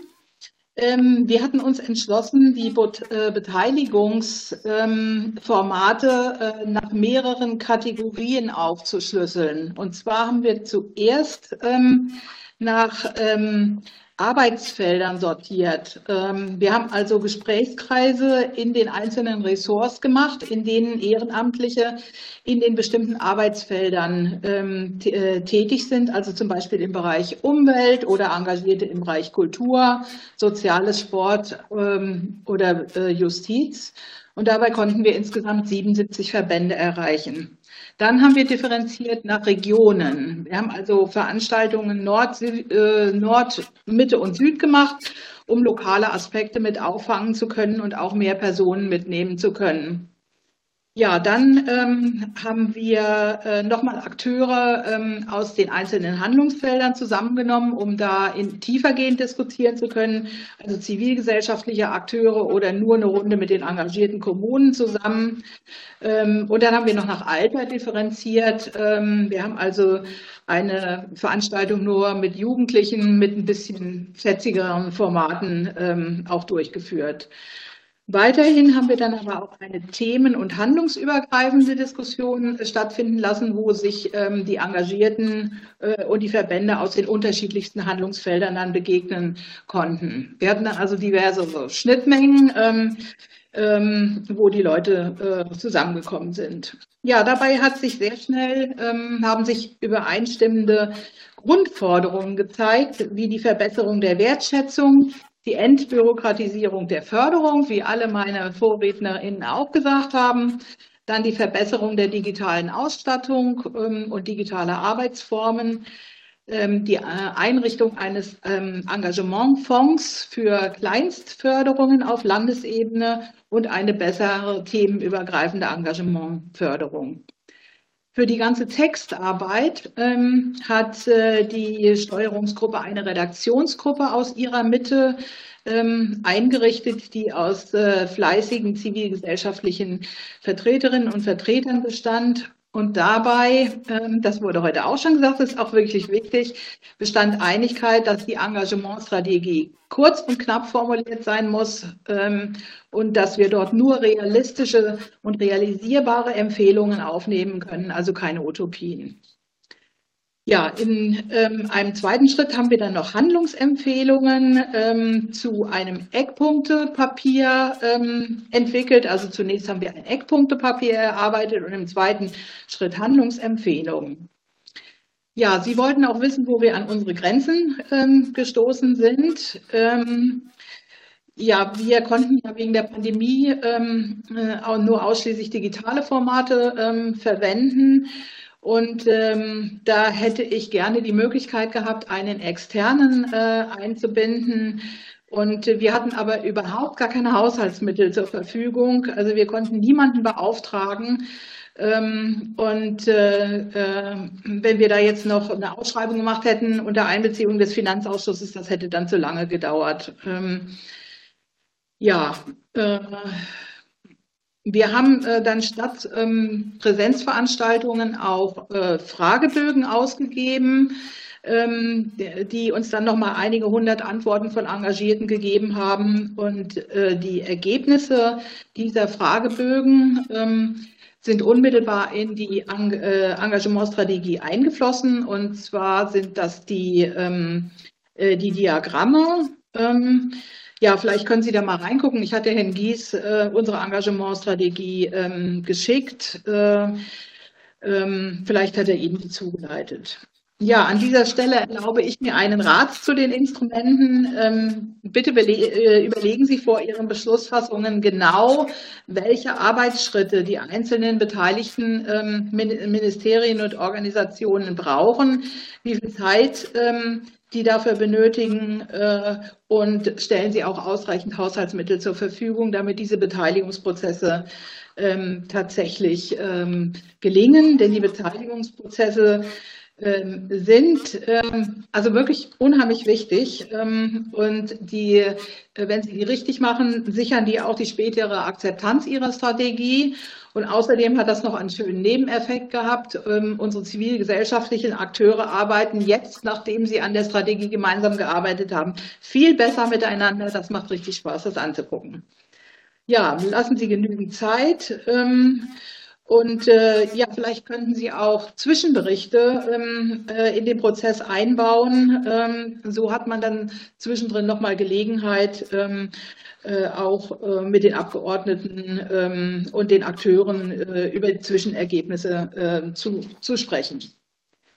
Ähm, ja, Sie fragten dann, ähm, welche Forderungen und Wünsche an den Bund adressiert waren. Äh, ja, da hätte ich jetzt hier anderthalb Seiten, die bei uns ähm, äh, an, in der Bundeszuständigkeit äh, mit aufgeführt wurden. Ich will Ihnen jetzt im Anbetracht der Zeit nur die allerwichtigsten nennen. Ähm, also bei uns wurde vorgeschlagen, ähm, dass auch beim Bund so eine Art Engagement-Freundlichkeitsprüfung eingeführt wird. Also bei allem, was Sie tun, insbesondere bei gesetzlichen Regelungen, immer auch zu prüfen, ob das Engagement freundlich ist. Das betrifft ähm, gesetzliche Regelungen wie das Zuwendungsrecht, das Vergaberecht, Steuer-, Vereins- und Stiftungsrecht, äh, zivilrechtliches Haftungsrecht und äh, das Sozialrecht natürlich, keine Anrechnung von Aufwandsentschädigungen, ähm, aber auch das Arbeitsrecht, ähm, das zum Beispiel Freistellungsregelungen äh, ja auch enthält. Ja, wichtig, ähm, wie äh, auch schon gesagt wurde, ist die inklusive Engagementförderung, ähm, sodass sich eben auch Menschen mit Migrationshintergrund oder Behinderung äh, beteiligen können. Bezüglich der anderen Forderungen bitte ich Sie in unserer Engagementstrategie zu gucken, dass ähm, äh, ich würde sonst zu lange reden. Sie fragen dann noch nach Synergien. Ähm, hier würde ich jetzt zuerst mal keine Empfehlung abgeben. Herr Stegmanns hat ja vorhin auch schon gesagt, dass wir ähm, noch äh, viele Runden gemeinsam drehen werden und darüber sprechen und diese Frage dann sicherlich noch erörtern können. Ihre letzte Frage war, ähm, was äh, in der Engagementstrategie des Bundes explizit oder neu aufgegriffen werden sollte. Ähm, ich kann an dieser Stelle nur aus Ländersicht sagen, dass wir sehr, sehr dankbar ähm, sind über die ähm, übergreifenden Strukturen, die Sie als Bund äh, fördern, wie das BBE oder die BAGFA, die DSEE und äh, auch einige Veranstaltungen, die von den Organisationen und dem Bundesfamilienministerium gemacht wurden, Krisensituationen in der Ukraine oder Not der Vereine in der Pandemie. Ähm, alle diese übergreifenden ähm, äh, Organisationen nützen uns sehr und hier würde ich anregen, ähm, dass man im Rahmen äh, des, äh, der Strategie ähm, auch ja, einen besonderen Raum einnimmt. Ähm, tun sie ja sowieso, weil sie den schon eingebunden haben, äh, aber da gegebenenfalls auch deren Arbeit nochmal ähm, beleuchtet. Soweit aus Sachsen-Anhalt. Vielen Dank. Herzlichen Dank, Frau Berger. Äh, Sie würden uns natürlich sehr helfen, wenn die nicht vorgetragenen anderthalb Seiten, wenn Sie uns die noch zuleiten könnten, ähm, dass wir das als, als Aufschlag, Sprungbrett nutzen können. Ansonsten gucken ich wir sehr gerne in die Strategie. Mache ich gerne, schicke ich Herrn Gies. Prima. Dann möchte ich nochmal an Herrn Kersting zurückgeben, falls er uns jetzt hört und auch nochmal die Bitte, äh, die Anforderungen aus NRW an die Bundesstrategie. Ähm, ob Sie uns die noch mal apostrophieren könnten. Äh, ja, jetzt hören Sie mich über Telefon, ich hoffe. Ja, wir hören Sie.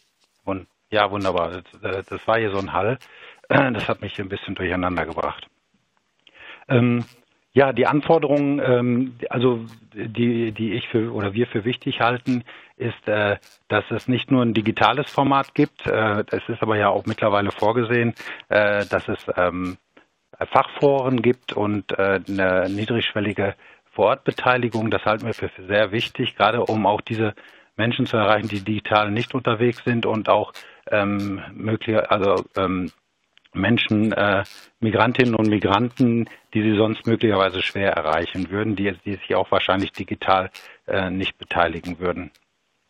Forderungen und Wünsche äh, an, an eine äh, Bundesstrategie wäre auch äh, in Zuständigkeit des Bundes liegende äh, Dinge ähm, zu bearbeiten. Das ist von Frau Ziegler ja schon erwähnt worden, steuerliche ähm, äh, und äh, Vorsorgeaspekte wie, wie Rentenanerkennung, äh, Haftungsfragen, äh, Freiwilligendienste, Ausbau der Freiwilligendienste, ähm, aber auch ähm, eine stärkere Unterstützung der Infrastruktur.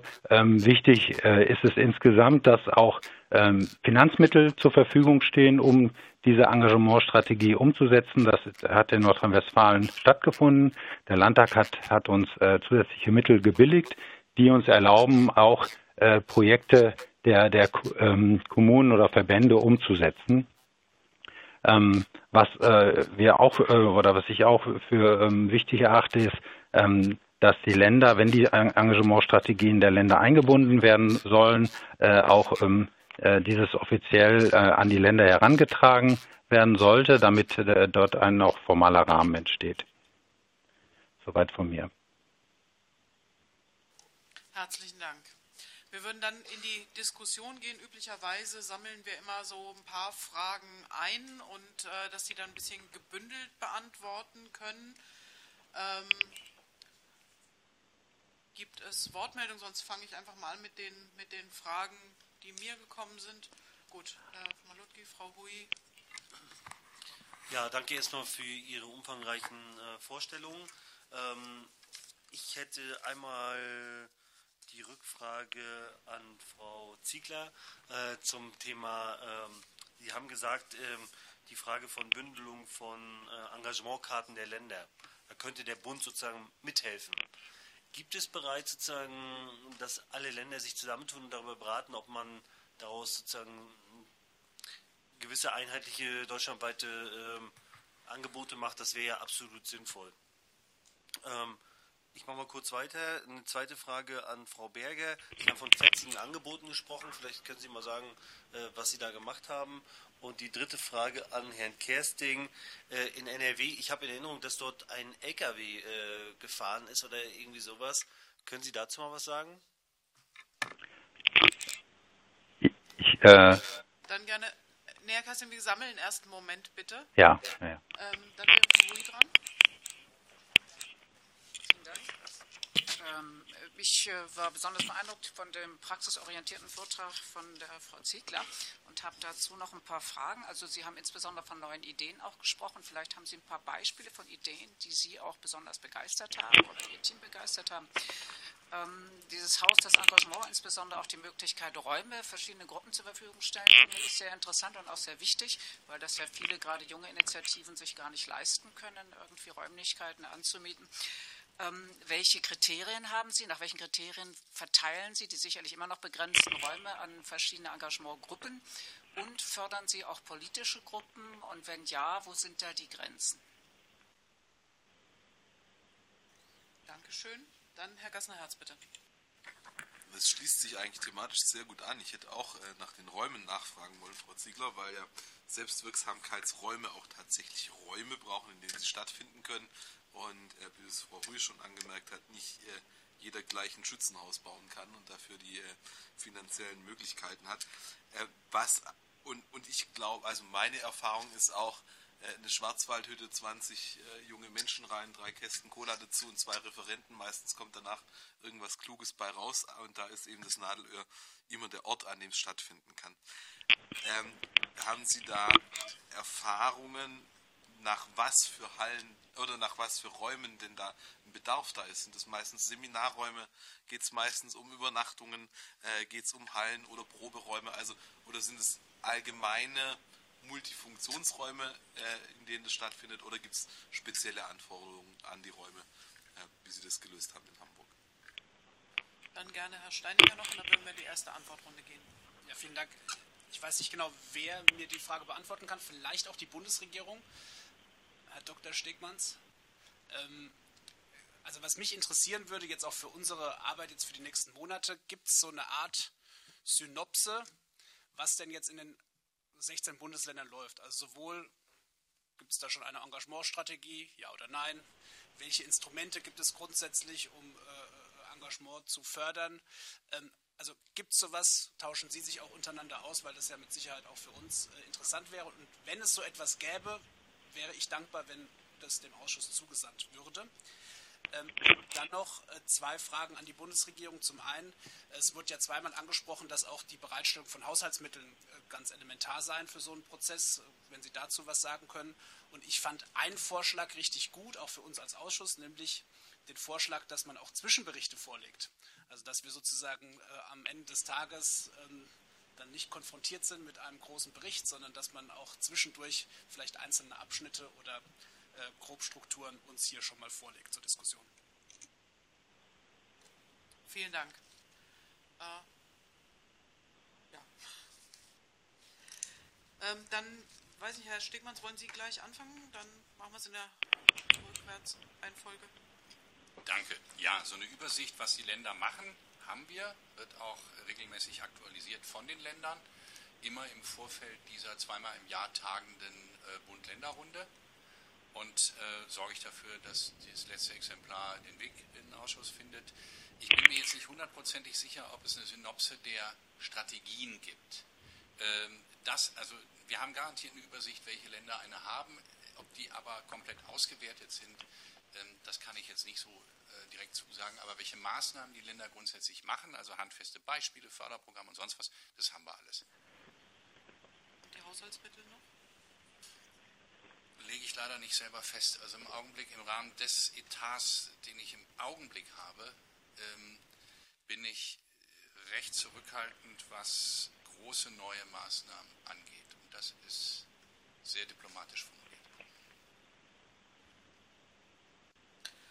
Ähm, ja, das wird natürlich auch unsere Aufgabe mit sein, das, äh, das in, für die Zukunft, für den nächsten Haushalt mit einzufordern, dass das anders abgebildet wird, insbesondere dann für die Maßnahmenumsetzung, wie wir im Prozess noch zu ein bisschen Geld kommen. Das wird vielleicht auch Aufgabe der Steuerungsgruppe sein, da noch ein bisschen nachzufassen. Ähm, und was die Zwischenberichte angeht, haben wir uns darauf verabredet, glaube ich, dass wir in berichtenswertem Abstand, aber mindestens halbjährlich hier ähm, Ausschusssitzungen gemeinsam veranstalten, wo wir einen Stand der Dinge abbilden. Ob wir dann soweit sein werden, das ins Plenum geben zu können, müssen wir sehen. Sollten wir aber dann hier vielleicht eine, die Praxiserfahrung erstmal sammeln. Ergänzende Informationen von Herrn Holze und Frau Dr. Schwalb. Wir glauben, dass äh, die Länder, existierenden Länderstrategien nicht nur für den Ausschuss interessant sind, sondern auch für die Öffentlichkeit. Und deswegen werden wir diese Informationen auch auf der Webseite, die wir dort gezeigt haben, entsprechend zur Verfügung stellen. Ergänzen Informationen gern auch äh, im Einzelnen oder in diesem Kreise. Äh, aber wir glauben auch, insbesondere da einige Bundesländer noch keine Engagementstrategien haben, würden wir gern darauf hinweisen, was durch Engagementstrategien auf Landesebene auch erreicht werden kann, damit andere sich vielleicht auch daran ein Beispiel nehmen. Da hilft Reden ja sehr. Schön, dass wir heute hier zusammenkommen, denn wir sind gerade dabei, genau das zu erarbeiten. Wir erarbeiten ein Dossier mit allen Engagementstrategien auf Bundesebene, auf Länderebene und ausgewählten Strategien auf kommunaler Ebene und werten diese auch aus. Und dieses Dossier können wir Ihnen natürlich sehr gerne dann zur Verfügung stellen. Dafür ist es dann da. Wunderbar. Herr Dr. Schickmann, noch eine Ergänzung? Hatten Sie gerade noch? Nein, habe ich das falsch gesehen? Ich bin aber sehr froh, dass wir offenbar parallel gut arbeiten. gut, und jetzt merken wir das rechtzeitig, damit wir nicht redundant arbeiten. Sehr gut. Ähm, es war die, also die große Frage nach den Räumen. Insofern würde ich Frau Ziegler vielleicht bitten, zuerst zu antworten. Ähm, genau, also die Frage der Räume ist ja bei uns im Haus des Engagements eben ähm, als, als größtem Projekt umgesetzt. Ähm, wobei ganz wichtig ist dabei auch zu sagen, wir schaffen mit dem Haus des Engagements ein Kompetenzzentrum, können und wollen aber darüber hinaus die dezentralen Räume nicht aus dem Auge verlieren, weil das natürlich wichtig ist. Selbst in einem Stadtstaat wie Hamburg sind Wege manchmal weit und äh, deswegen muss natürlich trotzdem versucht werden, weiter dezentrale Räume zur Verfügung zu stellen, weil jetzt nicht jede kleine Ortsgruppe oder kleine, kleine Gruppierung immer an diesen einen zentralen Standort fahren möchte. Trotzdem schaffen wir ähm, mit dem Haus des Engagements, das bauen wir in drei Stufen auf. Äh, wir, wir haben die erste Stufe, haben wir einfach zwei größere Veranstaltungsräume in einem Museum zur Verfügung gestellt. Das konnten wir sehr kurzfristig zu, ähm, ähm, ermöglichen. Und in der zweiten Stufe haben wir jetzt äh, in einem Coworking-Haus, dem Beta-Haus Hamburg, ähm, eine Fläche angemietet, wo wir das ganze Konzept des Coworkings und der Veranstaltungsräume und so weiter ausprobieren, um eben genau herauszufinden, welche Räume werden gebraucht. Und das äh, dritte, dritte erstmal finale Stufe wird dann ähm, auf einer eigenen Etage ähm, von ungefähr 200 Quadratmetern sein, die ähm, noch in der Entstehung ist. Und Bauprojekte verzögern sich ein bisschen, deswegen sind wir ganz froh, dass wir diese zweite Stufe flexibel ausdehnen können. Aber wir ähm, sammeln gerade dort eben Erfahrungen und merken schon, dass eben eigentlich werden wirklich unterschiedliche flexible Räume gebraucht. Also es wird eben dieser Coworking-Platz für die für die Verwaltungsaufgaben von eben diesen kleinen Organisationen gebraucht, die dafür nicht extra ein Büro anmieten wollen und können, bis hin eben zu größeren Veranstaltungsräumen, aber dazwischen eben auch einfach mal kleinere Besprechungsräume. Und diese Flexibilität, äh, das, das kriegen wir eben jetzt immer mehr hin raus, die wird einfach gebraucht und das muss sich dann auch in den Räumlichkeiten, die da gebaut werden, spiegeln, dass man da groß und klein ähm, flexibel handhaben kann. Äh, genauso testen wir aus, wie der Kriterienkatalog aussehen wird. Ähm, das denn, wir haben einen Trägerverbund, freuen uns sehr, dass dort das aktive Landesnetzwerk zusammen mit einer Stiftung einen Trägerverbund geschlossen hat, die dieses Haus des Engagements dort austesten und die ähm, eruieren gerade auch eine Nutzungsordnung gemeinsam mit uns, in der eben dann diese Kriterien festgelegt werden und die Frage eben politisches Engagement ja oder nein ähm, wird gerade noch ausdiskutiert, geht aber eher zu Nein, um eben äh, da möglichst auch eben ja, klare, klare Vorgaben geben zu können. Und ähm, um, wenn ich jetzt eher am Reden bin, irgendwie noch kurz die Frage ähm, zur Engagement-Card mitzunehmen, da bin ich eigentlich gar nicht so richtig die Richtige. Ähm, also weil wir die einzigen sind, die eben, also neben Baden-Württemberg, die aber auch dabei sind, sie einzuführen, die sie noch nicht haben. Es gibt aber, und da sind wir trotzdem eben involviert, es gibt Bestrebungen, dass die Bundesländer sich insoweit zusammentun, dass eine App-Lösung für alle erarbeitet wird. Also diese sogenannte EFA-Lösung, eine für alle. Da kann aber Herr Kersten mit Sicherheit mehr zu sagen, weil NRW dort federführend ist. Und wenn man sich da eben im Rahmen einer App irgendwie zusammenschließt, ob das dann alle oder viele sind, ist egal, dann werden natürlich überregionale Angebote interessant und dann wäre es toll, wenn der Bund eben auch mit den eigenen Kontakten und Möglichkeiten mit äh, reingeht. So. Dann reiche ich meine Frage an Herrn Kirsten weiter. Ja, sehr gerne. Ähm, ja, wir haben in äh, Nordrhein-Westfalen äh, im, im, September äh, eine App zur Ehrenamtskarte freigeschaltet. Ähm, diese Karte ähm, wird jetzt im Rahmen der OZG-Leistung auch den anderen ähm, Ländern, die die Ehrenamtskarte eingeführt haben, äh, zur Verfügung gestellt als sogenannter EVA-Lösung, sogenannter EVA dass der Server also hier in Nordrhein-Westfalen steht und ein, ein Server letztendlich alle Länder bedient. Und äh, das ist tatsächlich dann auch äh, eine gute Möglichkeit oder wäre eine gute Möglichkeit, wenn der Bund auch eigene Angebote zur Verfügung stellt. In Nordrhein-Westfalen sind es derzeit für die Ehrenamtskarte ähm, etwa 4.700 Angebote, wo auch das Land seine, äh, seine Museen und seine Einrichtungen zum Teil ähm, den, den Eintritt reduziert oder kostenlos zur Verfügung stellt für die Ehrenamtskartenbesitzer. Aber das könnte man sich dann sicherlich auch auf Bundesebene gut vorstellen. Können Sie noch was zu dem LKW sagen? Ja, ähm, also äh, es ist kein LKW, sondern es war ein, ein, ein Transporter.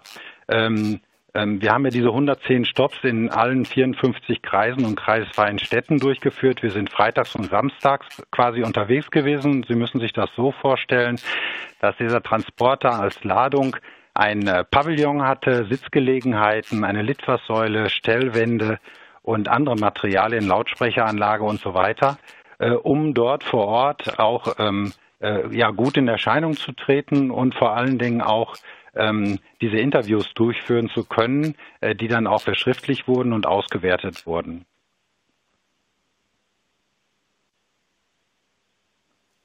Vielen Dank. Dann Frau Berger. Ähm, Frau, Frau, Frau Fescher, darf ich noch einen, einen Satz nachreichen? Sehr gerne. Ja, weil ich meine Hand so nicht heben kann.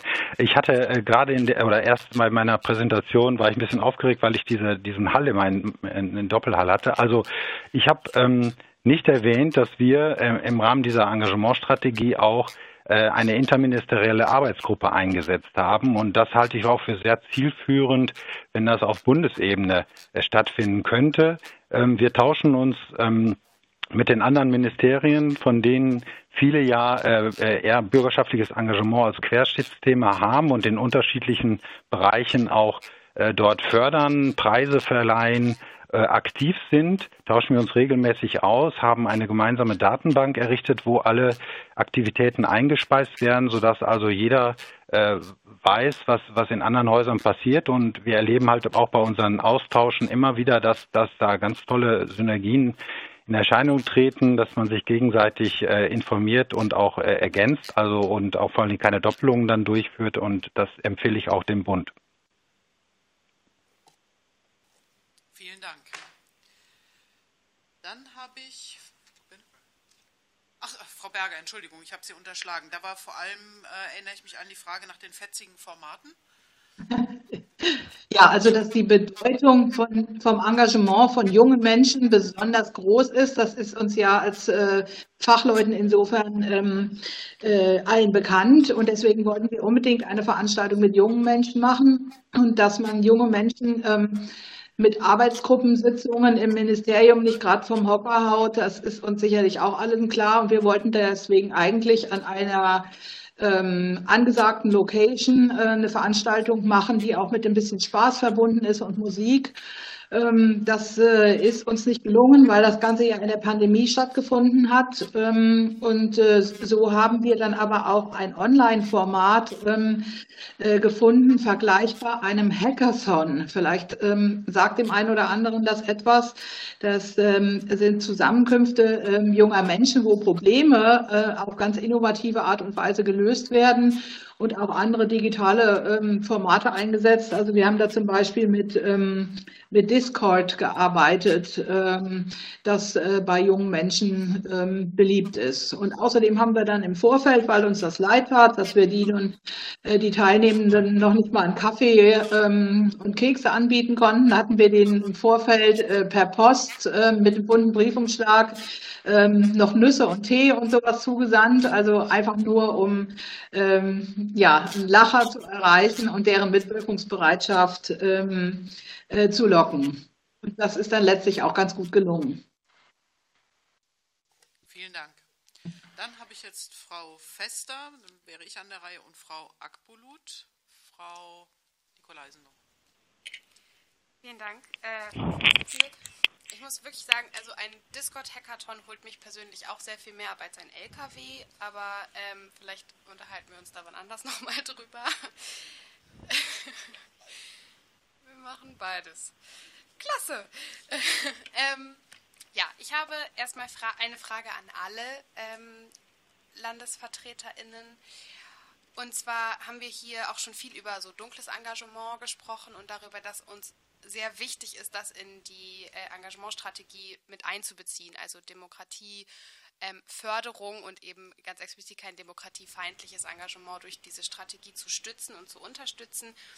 Ähm, da fände ich total interessant, ob diese Herausforderung, die Betrachtung dessen ähm, auch schon eine Rolle gespielt hat in den Erarbeitungen der Landesstrategien ähm, und vielleicht sogar schon auch eine Verankerung gefunden hat. Ähm, da fände ich einen Bericht sehr, sehr interessant, äh, um eventuell auch direkt ein Vorbild zu finden. Dann habe ich noch ähm, eine Frage zu, zum LKW.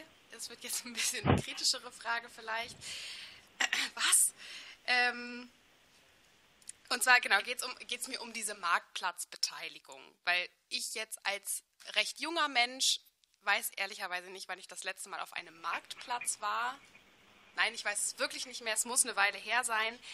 Deswegen habe ich da eine ganz explizite Frage an, also die Qualität der äh, Umfrage, die da entstanden ist und wüsste total gerne, also welche Zielgruppen wurden da angesprochen und erreicht sowohl in der öffentlichen Wahrnehmung als auch dann später in der Studie, die daraus ja entstanden ist, ähm, kann man wirklich davon sprechen, dass das eine repräsentative Umfrage ist, in dem Moment, in dem man mit LKWs über die Marktplätze der Bundesrepublik bzw. NRW in dem Moment fährt? Ähm, oder erreicht man da eigentlich eher die immer gleichen, ich würde mal sagen, stereotypisch weiß, älter ähm, und vielleicht nicht mehr in Lohnarbeit beschäftigt.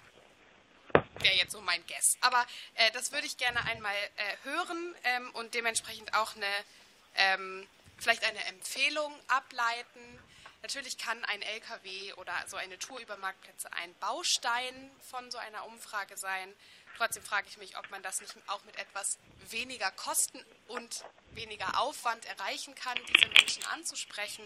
Ähm, da wüsste ich gerne einmal, inwiefern das Beteiligungsverfahren aus NRW überhaupt anwendbar und übertragbar auf den Bund ist. Ähm, genau, und dann noch eine Frage an Hamburg. Frau Ziegler, vielen Dank ähm, auch für Ihre Erarbeitung. Ich finde total interessant, dass es so schnell eine Nacharbeitung gab ähm, an der Engagementstrategie und finde das sehr passend in Bezug auf Engagement, so wie ich es auch verstehe, als ein sehr, eine sehr wandelbare Struktur, die sich ja auch mit der Welt verändert. Ähm, genau, und also ich würde einfach noch so ein bisschen mehr über diese Nacharbeitung jetzt sozusagen erfahren, ähm, wie was für Lehren lassen sich daraus ziehen? Inwiefern waren da schon große Unterschiede innerhalb, ich glaube 2014 und 2019 war es, also fünf Jahre. Wie viele große Veränderungen und neue Anforderungen gab es da schon? Ähm, lässt sich da eine Lehre daraus ziehen, die wir uns im Bund auch direkt auf die Fahnen schreiben sollten, nicht sozusagen den äh, zeitlichen Ablauf bis in die 50er Jahre sozusagen direkt zu machen, sondern sich direkt vorzunehmen, alle fünf Jahre eine vernünftige Evaluation zu machen. Da hätte ich gerne eine Einschätzung von Ihnen. Jetzt habe ich schon wirklich lang viele Fragen gestellt äh, und bedanke mich sehr für die Beantwortung im Vorfeld.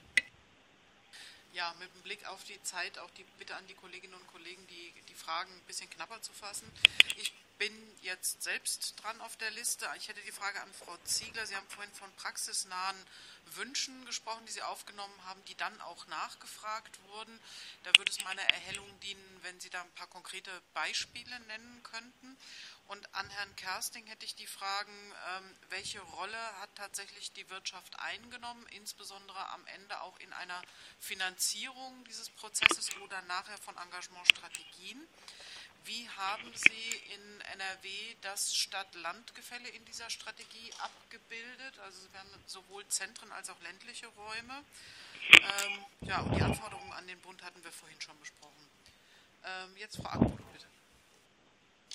Ja, vielen Dank auch ähm, im Namen meiner Fraktion äh, für Ihre Beiträge heute, die wir alle sehr, sehr spannend finden. Ich habe eine Frage an alle Landesvertreterinnen und zwar ähm, geht es um die, äh, um, um, die Motivation oder um die Einbindung von Menschen, ähm, die sozial benachteiligt sind oder, oder die aus einkommensschwachen ähm, Familien kommen. Gerade auch in NRW gibt es ja auch sehr viel Armutsentwicklung und auch sehr viele Kommunen, die arm sind.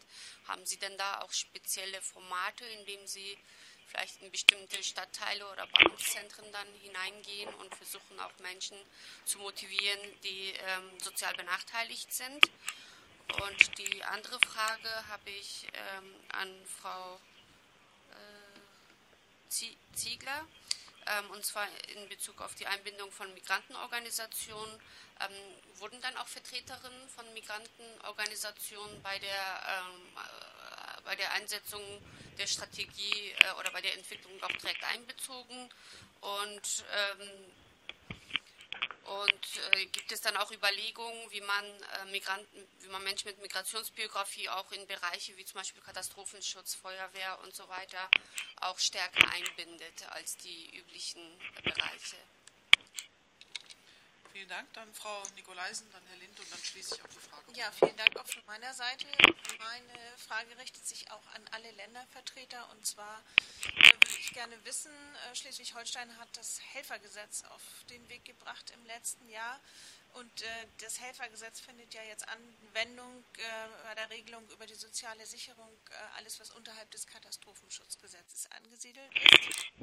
Es betrifft die weißen Helferorganisationen, es betrifft die Einsatzkräfte im Bereich der psychosozialen Notfallversorgung und äh, die komplette Wasserrettung. Ähm, gibt es in Ihren Ländern ähnliche Bestrebungen oder wie können wir das von Bundesseite weiter befördern, dass das auch in anderen Ländern eine Anwendung findet? Dankeschön, Herr Lind. Eine Anmerkung und eine, eine damit latent zusammenhängende Frage. Bin nicht der Verteidiger des Marktplatzes, aber muss es heute doch ein wenig sein. Abgesehen davon, dass die Agora ja auch der Ursprung der Polis war, mit der wir ja nicht unerheblich viel zu tun haben, äh, möchte ich nur, nur im Raum werfen, dass es auch Marktplätze gibt und Märkte, die die diverse Gesellschaft widerspiegeln. Manche sogar explizit.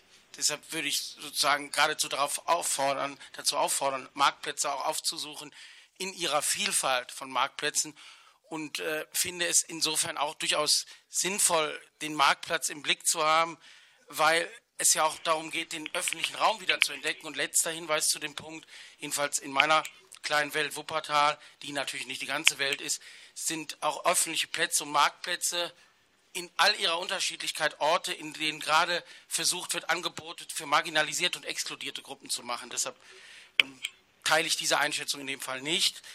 Äh, die daran latent anschließende Frage, vielleicht auch ein Wunsch wäre, äh, gerichtet an Frau Ziegler und Herrn Herr Kerstin, wie weit berücksichtigen Sie in Ihren Konzepten auch Ansätze, die ganz gezielt die scheinbar so weit auseinanderliegenden Formen von Engagement generationell, kulturell, thematisch zusammenzubringen. Also ich fände es einen interessanten Ansatz, dass wir da nicht sozusagen Echokammern nur bedienen, es gibt ja sehr heterogene Formen, sondern dass es auch Potenziale gibt, gerade diese sehr unterschiedlichen Formen, die sich nicht immer begegnen, ganz bewusst zu einer Begegnung zu bringen.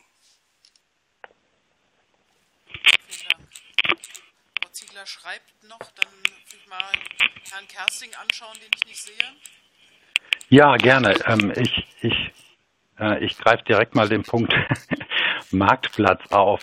Ähm, also, das war jetzt für mich ein, ein genanntes Beispiel. Wir waren ja anderthalb Jahre unterwegs und äh, wir waren in, vor Bürgerzentren, vor Museen, in Einkaufszentren, an Sportfesten. Wir waren auf Bahnhofsvorplätzen. Am Eingang vom Zoo Krefeld haben wir uns aufgebaut. Wir waren auf einem interkulturellen Fest. Wir haben also schon versucht, ganz unterschiedliche Zielgruppen äh, zu erreichen, jung und alt, äh, aus unterschiedlichsten Bereichen.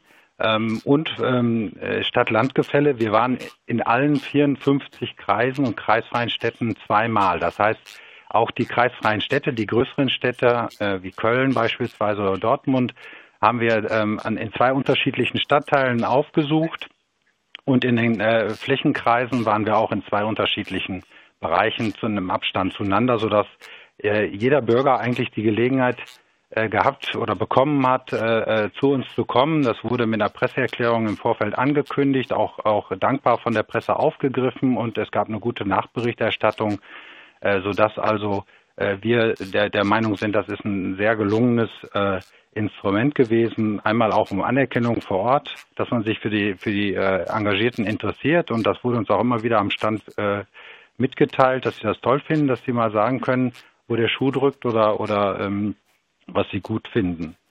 Ähm, das, äh, ja, soweit erstmal von mir.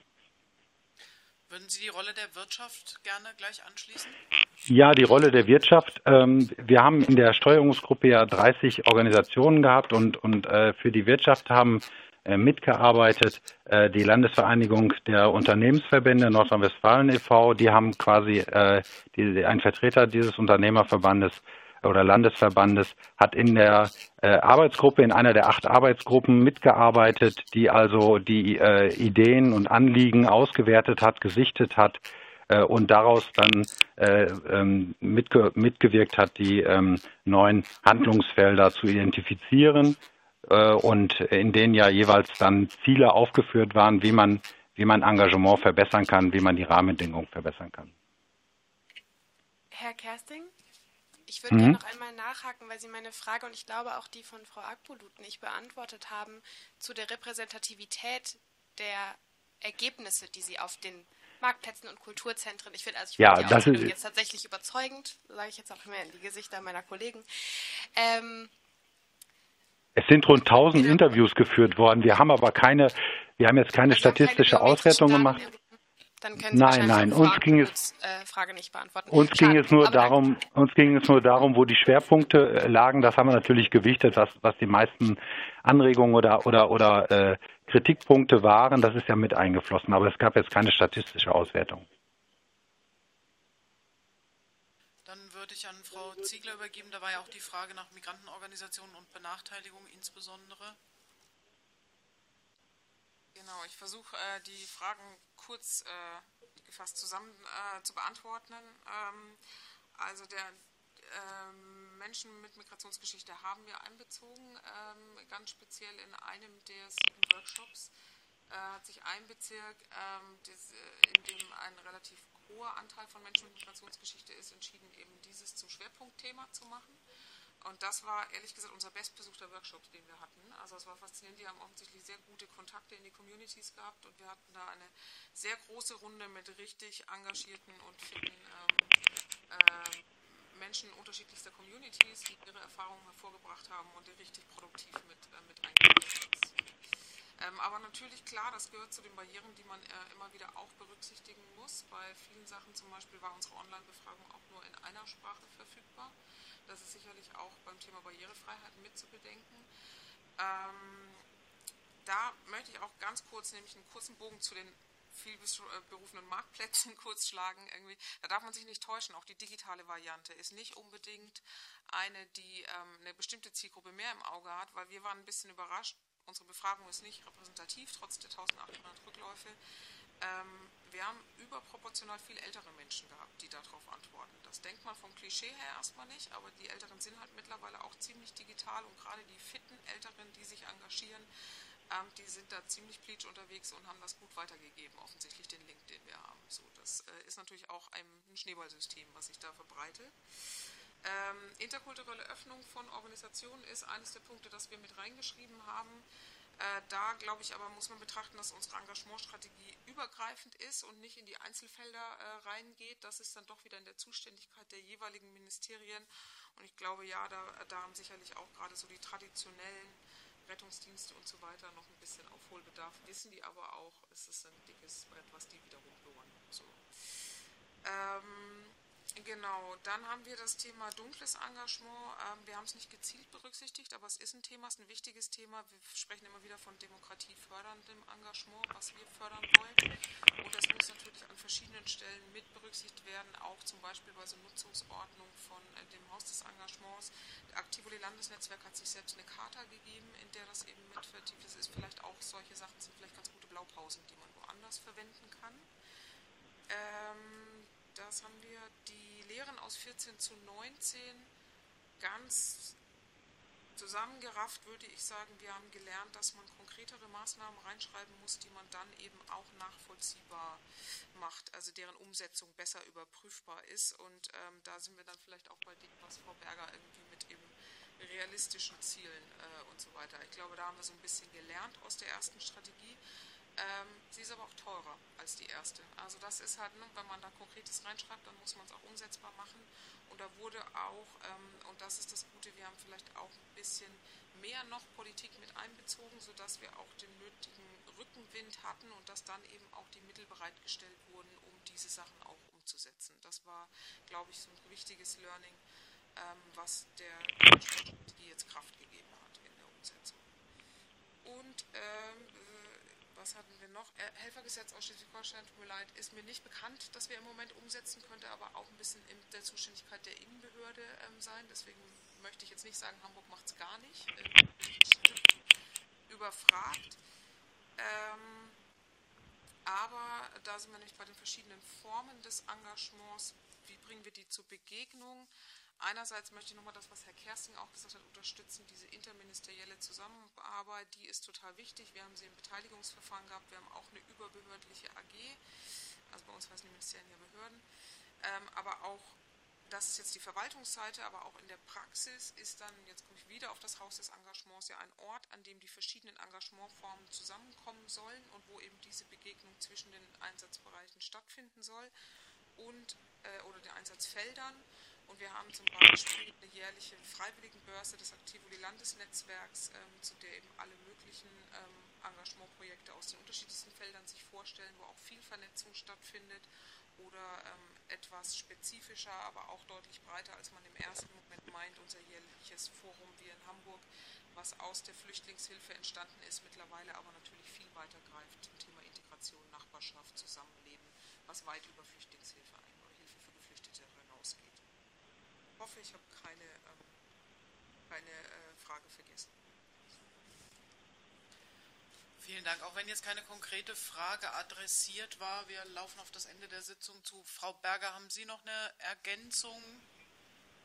Ja, ich würde gerne noch auf äh, die Frage nach dem dunklen Engagement äh, auch antworten. Wir haben, um das auszuschließen, ähm, äh, zu Beginn unserer Strategie eine Definition von bürgerschaftlichem Engagement genannt, also die, die übliche, die wir ja sicher alle nutzen, wo das Engagement ähm, mit den Zielen des Grundgesetzes übereinstimmen muss und dem nicht widersprechen darf. Und damit ist ähm, das dunkle Engagement aus der Strategie ausgeschlossen. Ähm, dann noch zu der Frage, ähm, die Einbeziehung von sozial benachteiligten Menschen. Äh, das ist eine ganz, ganz äh, wichtige äh, Frage, ähm, weil man über das Engagement viele Menschen wieder ins Arbeitsleben zurückbekommen kann. Äh, wir konnten das leider nicht so gut berücksichtigen, weil wir ja alles während der Pandemie gemacht hatten und nur äh, online arbeiten konnten. Aber mh, hm, da möchte ich nochmal an eine Forderung äh, erinnern. Ähm, bitte keine Aufwandsentschädigungen auf Hartz IV anrechnen. Das bremst ähm, ja, das Helfergesetz aus Schleswig-Holstein, ähm, habe ich von gehört. Äh, wir konnten diese Aspekte in unsere Strategie auch nicht so äh, intensiv mit einarbeiten können, obwohl ähm, die Feuerwehr und die Kollegen vom äh, Innenministerium Katastrophenschutz sehr intensiv mitgearbeitet haben, weil das jetzt zu speziell gewesen wäre. Wir mussten ja in unserer Strategie alle Handlungsfelder äh, mit berücksichtigen und wollten kurz und knapp bleiben. Und ähm, da sind die Einzelheiten aus dem Katastrophenschutz ähm, dann nicht benannt worden. Vielen Dank. Dankeschön. Sehen noch unzufrieden aus. Ich schließe daraus, dass Schleswig-Holstein das einzige Bundesland ist. Also ich, es ist mir auch tatsächlich kein weiteres bekannt, das dieses Helfergesetz bisher auf den Weg gebracht hat. Und da müssten wir uns mal Gedanken machen, wie wir das hier aus dem Ausschuss heraus auch vielleicht weiter befördern. Also wir haben uns vorgenommen, im Verlauf des Jahres eine einzelne Sitzung zum Thema Blaulichtorganisationen zu machen.